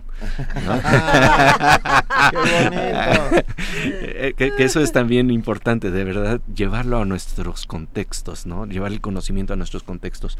Y en una ocasión yo le preguntaba si por deformación profesional un hombre que está explorando las galaxias, las estrellas, haciendo mapas del universo, mientras estaba atorado en el tráfico, seguía pensando en estrellas y galaxias. Y un poquito sonrojado me dijo que sí. ¿Sí? ¿Te dijo que sí? Me dijo que sí, que, que en medio de nuestros infiernos, él tiene la posibilidad de seguir pensando en contextos más amplios. Y, y, que tal vez ahí es precisamente donde se encuentra la posibilidad de solucionar nuestros infiernos. Porque es, este es uno de los problemas que creo que vivimos eh, en nuestras conciencias colectivas. Eh, estamos tan atrapados por lo inmediato. Ah que de repente no nos damos cuenta por dónde podrían estar las soluciones, porque las soluciones no están dentro de la caja, están fuera de la caja. Y eso es un fenómeno de creatividad y de inteligencia que si se estudia siempre es así, donde tú estás pensando que está la solución, pues hoy que estabas hablando de martillos, Abraham Maslow decía que cuando tu único instrumento es un martillo, todo lo ves en forma de clavos. Y a veces en nuestra sociedad y en nuestra educación y en la forma de que queremos resolver los problemas, todo lo estamos viendo así y no nos damos cuenta de que necesitamos cierta pausa, cierto silencio, para escapar de los límites en que nos, los que nos estamos moviendo y de repente llegar con la generación de inventos, creatividad, tecnología, desarrollo de conocimiento, que es el que precisamente va a romper las estructuras en las que nos estamos esclavizando. ¿Cuándo presentas? no, bueno, es que ¿Qué tal eso? Te vamos a invitar seguido, porque porque de verdad es, es un inmenso privilegio escucharte y contar estas hay que sacar las historias de la caja y dejar dentro de la caja solo al gato de Schrödinger, ¿no? Ah, fíjate que eso es muy bonito. Tú sabes que esta historia del gato de Schrödinger es maravillosa porque cuando la vi reflejada en la televisión, la historia del gato de Schrödinger en un programa que yo admiro mucho que es The Big Bang Theory. Claro, ahí nos explicaron a todos el gato de Schrödinger. Ahí nos lo explicaron maravillosamente y era increíble cómo lo, lo, plantearon, ¿no? Eh, resulta que hay una mujer que tiene eh, habilidades artísticas creativas y está queriendo salir con un hombre y él eh, que, que, es científico y él también queriéndose acercar a una mujer que es de otro tipo de pensamiento y de percepción y entonces tienen mucho miedo para, para ver si van a salir y entonces se les ocurre que le van a preguntar a Sheldon, este famoso personaje de Big Bang Theory, para que les dé un consejo y entonces a ella le explica, oye, ¿has oído hablar del gato de Schrödinger? Y entonces le está diciendo, pues eh, hay un gato que puede estar vivo o está muerto y en el momento que abres la caja es cuando te vas a dar cuenta. Y entonces, antes de salir, estos, estos personajes se reúnen para ver si van a salir, o sea, porque tienen tanto miedo. Y entonces, eh, cuando están en ese problema, eh, eh, dicen, pues salimos, no salimos, y ella le dice a él, ¿has oído hablar del gato de Schrödinger? Y él se entusiasma tanto de que ella conozca del gato de Schrödinger que le planta un beso. Y entonces ella dice, el gato está vivo. Vamos, pero el caso, de Big Bang ah, Theory vamos a salir. Perdón, perdón, solo rápidamente, es que es una mezcla del gato de Schrödinger y el ángel exterminador. o sea, sí, un poco así. Pero pensando en, en, o sea, pensando en televisión inteligente, por ejemplo, de Big Bang Theory, que podría ser una serie, pues, de estas de formato de 30 minutos, este sitcom, ¿no? Todas las fórmulas que hay en los pizarrones de las casas de los científicos, todas son están bien hechas. Todas están revisadas por científicos, ¿no? Ese tipo de detalles son las que marcan, ¿no? Por supuesto un buen guion, por supuesto una buena construcción de personajes, una una posibilidad de elegir a los actores para que sean de cierta manera. O sea, realmente la televisión se puede hacer con, digo, no es el caso, pero se puede hacer con poco dinero, pero se puede hacer bien. Sí, y, la clave de veras es ese cuidado de las historias, ese cuidado de la narrativa. Y además que, que no, no despreciar los formatos populares. Fíjate que una de las cosas que, que para mí fue claro, por ejemplo, cuando eh, en los últimos días de Octavio Paz, Elena Poniatowska hizo una serie de conversaciones con él. Y en un momento dado, Octavio Paz le pregunta a Elena Poniatowska, Elena, ¿has visto a los Simpson?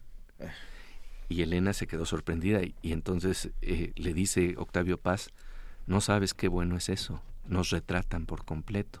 Y claro, porque ahí hay una sátira y hay una forma de estar recreando y Creo que fue la con única, historias. la única vez en su vida que Octavio Paz fue humano. ¿Eh?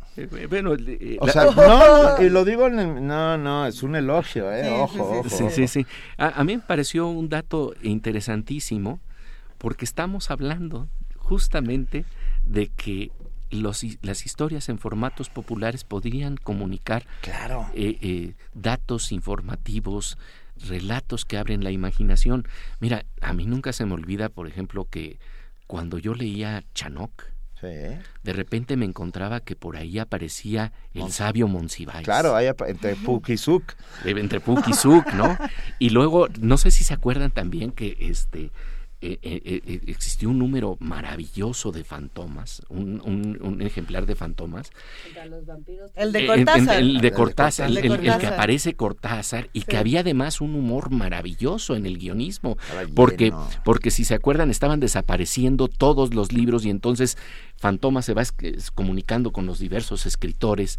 Y cuando habla a México, habla con Octavio Paz y entonces Octavio Paz le dice, la gente llora en las calles porque han desaparecido los libros, están desapareciendo los libros, que me parecía un dato de humor maravilloso, ¿no? Que ojalá lleguemos un día a, a pensar que lloramos en las calles, verdaderamente porque no estamos teniendo contacto con los libros, sobre todo con los libros que nos hablan, que nos hacen espejo, que nos hacen conocer quiénes somos. Qué maravilla. Pepe Gordon, no sabes lo que ha causado tu presencia. No, no, no, no, no. Redes sociales no me estoy están despidiendo. explotando. Está todo el mundo dándote las gracias. Eh, saludos, saludos cordiales a José Gordon, de las pocas personas profundamente pacíficas, dice Alejandro Gerdorica.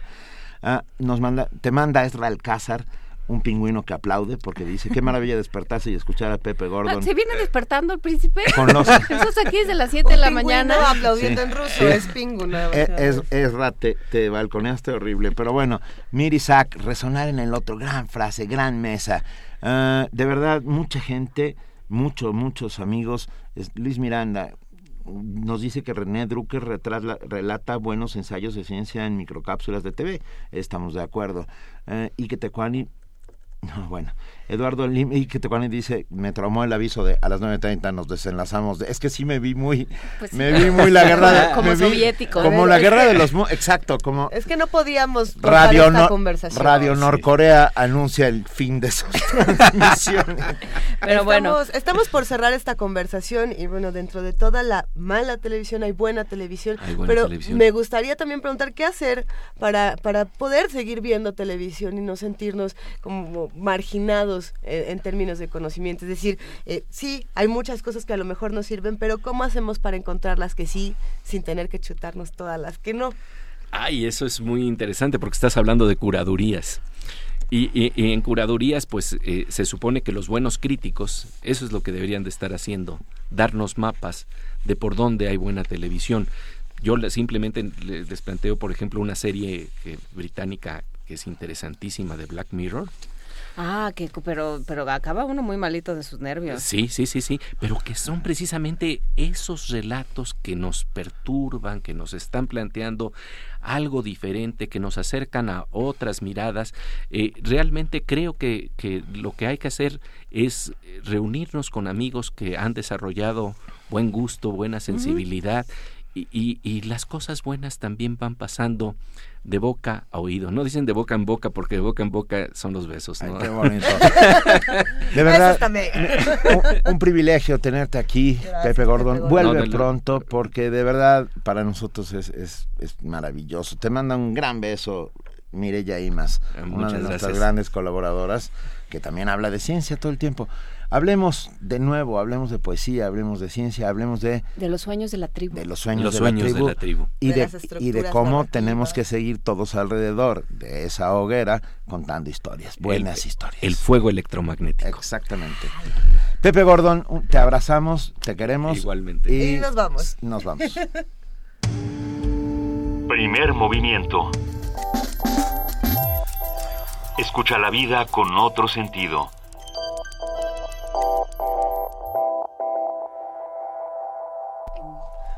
Son las 9 de la mañana con 43 minutos, casi 44 minutos, y nosotros tenemos un enlace pendiente. Un enlace especial. En estos mismos momentos está nuestro compañero Jorge Díaz en, el Centro Cultural, Universitario. Centro Cultural Universitario por el festejo del Día del Maestro. Jorge, ¿estás ahí?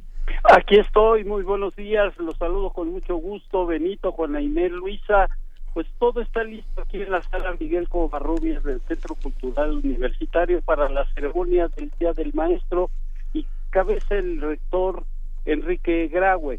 Les informo que este año se entregarán reconocimientos a 59 académicos que cumplen 50 años de servicio de labor docente en nuestra universidad. Además, cuatro profesores eméritos recibirán también el diploma eh, Rachel, Mata, eh, Jorge, Daniel, Carlos Cantó, Alejandro Frank y Serafín Mercado subirán al estrado para que se les sea entregado de manos del rector también su reconocimiento. Y por último, dos integrantes de la Junta de Gobierno que concluyen su labor.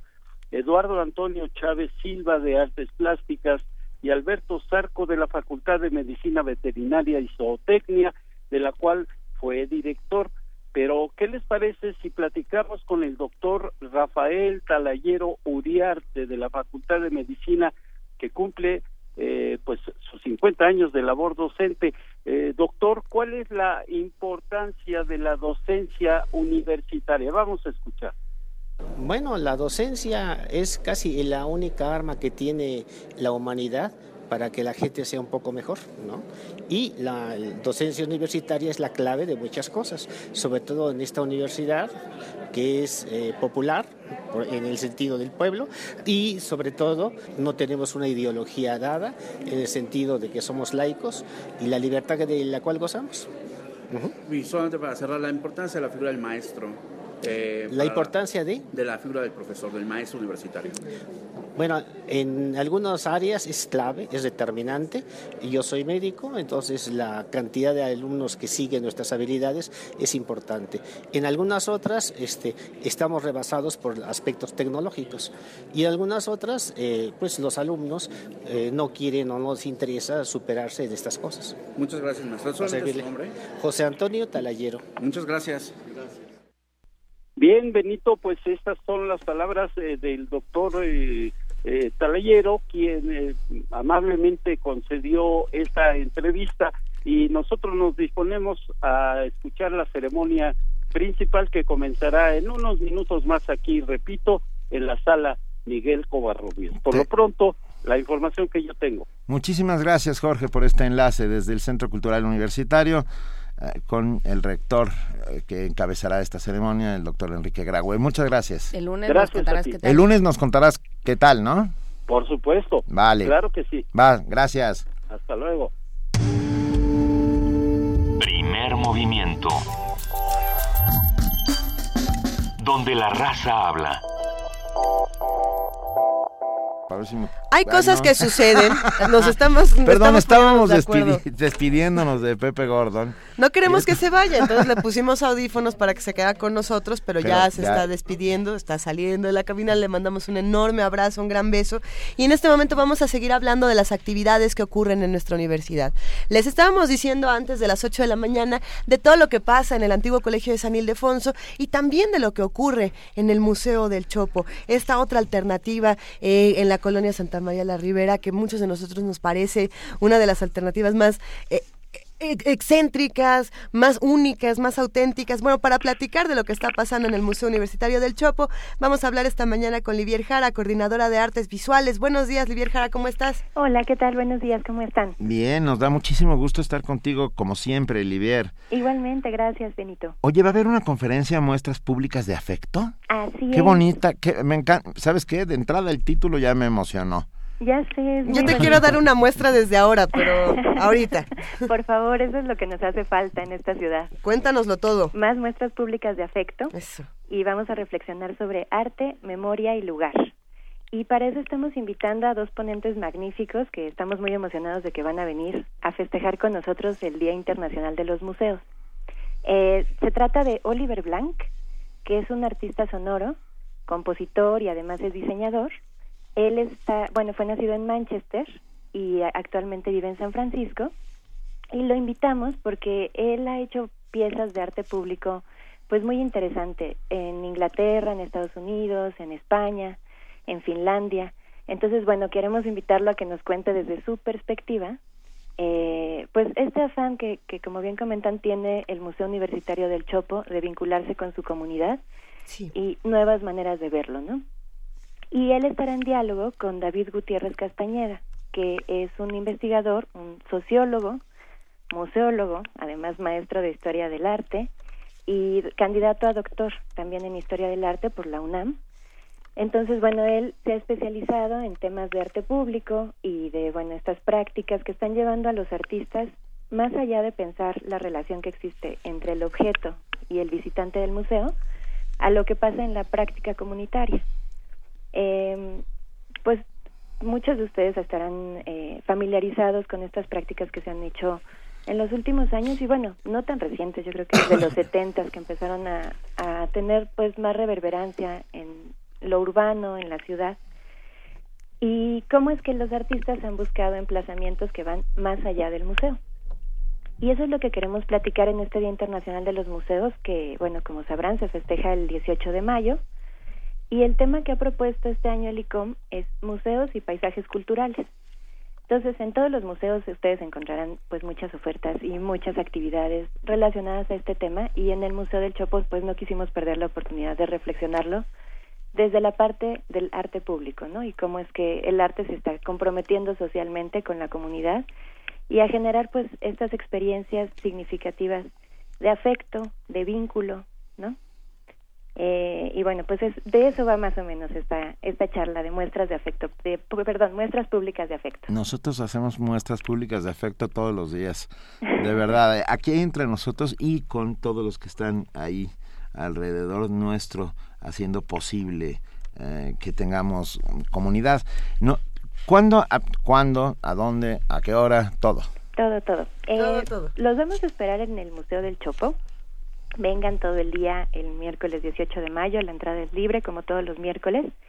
Eh, vamos a tener, bueno, las exposiciones que, que tenemos disponibles, bueno, abiertas ahorita al público, que son desde el Fondo del Tiempo de Mauro Giaconi, Sifonófora de Thomas Glassford, y vamos a tener esta charla por la tarde-noche, a las siete y media empezamos con la charla, lleguen temprano porque sabemos que la ciudad es complicada eh, y bueno, pues vale mucho la pena poder escuchar a Oliver y a David. Va a haber traducción simultánea, así que no se preocupen, todos nos vamos a entender muy bien. Y también lo vamos a estar transmitiendo vía streaming por la página del Museo del Chopo, para aquellos Solo se los perdonamos a los que estén fuera del DF y que no puedan venir. A los demás no. A los demás ahí los vamos a esperar. Eso. Pero lo pueden consultar en www.chopo.unam.mx. Perfecto, Olivier Jara. Tenemos aquí también la cuenta de Twitter Museo del Chopo, arroba Museo del Chopo, para que todos estemos enterados de todo lo que ocurre, pero por lo pronto nos vemos el miércoles 18. Muy bien, ahí los esperamos. Un gran abrazo. Que estén muy bien igualmente. Un, abrazote. Una muestra pública de afecto. Una muestra pública de afecto desde aquí. La sientes, ¿verdad? Besote. Así es. Abrazote. Hasta luego. Órale, Olivier. Primer movimiento. Donde la raza habla.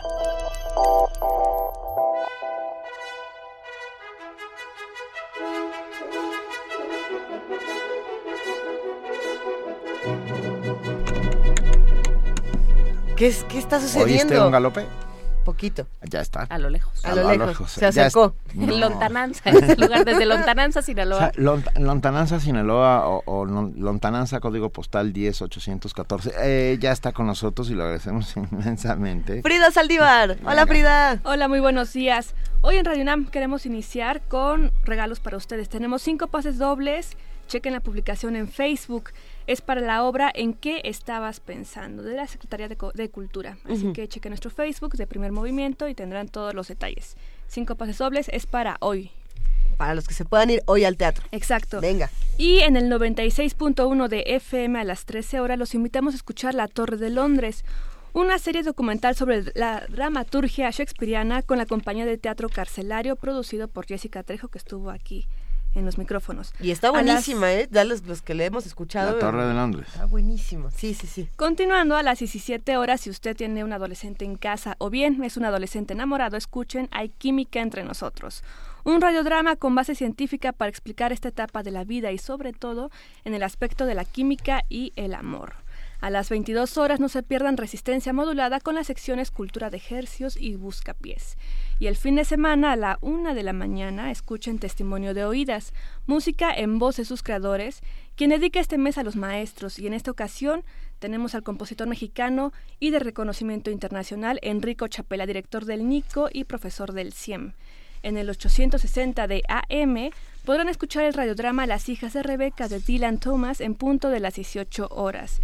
A las 11 de la noche, en La llave, la clave, la nave, el ave del tiempo, podrán conocer o reencontrarse con los relatos de Juan José Arreola. Y los invitamos a que nos escuchen por internet en www.radiounam.unam.mx y síganos en redes sociales, Facebook, Twitter e Instagram como Radio UNAM. Tengan excelente fin de semana. Muchísimas Gracias, gracias, Frida. Frida. Querida Frida, muchísimas gracias. Y el lunes, ¿con qué vamos a volver? Con ánimos renovados y energías revitalizadas. El lunes vamos a hablar para deleite de Luisa Ah, de sí. micrometeoritos. Estoy más que lista. para Más este bien de meteoritos en general. Chicos grandes, medianos. Es que había unos muy grandes que daban. eh, ¿Qué eh, nos dicen? ¿Qué nos los cuentan los, los meteoritos? Vamos a hablar también, como todos los lunes, ahora sí, con Salvador Camarena. Vamos a hablar también de una acción colectiva que hicieron los mineros sudafricanos para protegerse, porque como suele suceder con la actividad minera, desarrollaron un, un problema de silicosis, de problemas de pulmón. Sí, la silicosis típica de eso y de los linotipistas en algún momento. Pues Así sí, es. pero ya no hay, por el plomo y el antimonio, Ajá. pero ya no hay linotipistas, hay muy pocos. Sí. Los que sí hay son mineros y eh, finalmente hay una corte, eh, la, la corte de, de Sudáfrica les dice, sí, tienen que hacer algo para reivindicarlos y eh, bueno, pues vamos a platicar de este caso y de cómo podemos nosotros copiar algo para, para hacerle justicia a los mineros. Y vamos a hablar también de varias instituciones y varias organizaciones sociales que están hablando de cómo combatir la desigualdad desde los ciudadanos. Vamos a hablar con Lourdes Morales de la, de la Red de Rendición de Cuentas y vamos a darle vueltas al asunto. A ver qué tal. Y vamos a darle vueltas al asunto como a todos los asuntos a los que... al darle vueltas no quiere decir que los maremos, simple y sencillamente que los vamos viendo desde di- distintos ángulos y esta es la parte importante en la que ustedes también juegan un papel, el papel de estar ahí, de interactuar con nosotros, de hacer comunidad. eh, y lo agradecemos enormemente. Fue, como siempre, un inmenso placer estar con ustedes. Gracias a todos los que hoy hoy y siempre hacen posible este primer movimiento.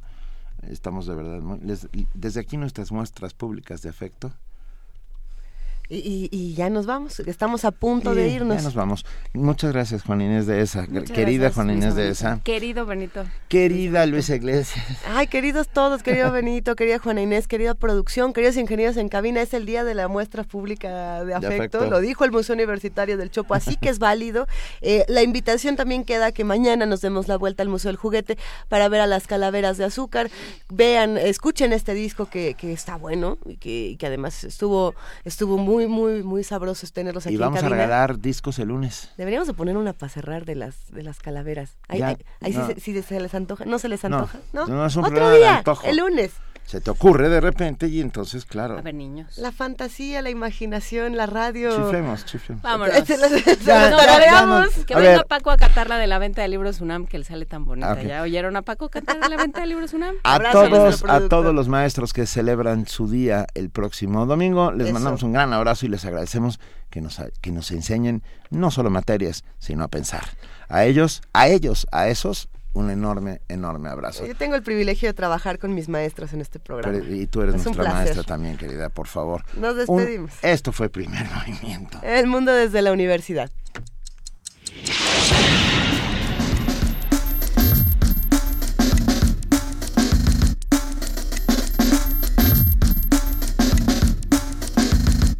La Coordinación de Difusión Cultural de la UNAM y Radio UNAM presentaron Primer movimiento. El mundo desde la universidad.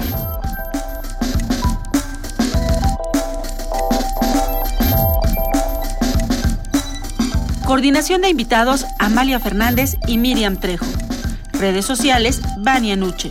Operación técnica Arturo González. Producción Frida Saldívar, Francisco Ángeles, Tamara Quirós y Silvia Cruz Jiménez.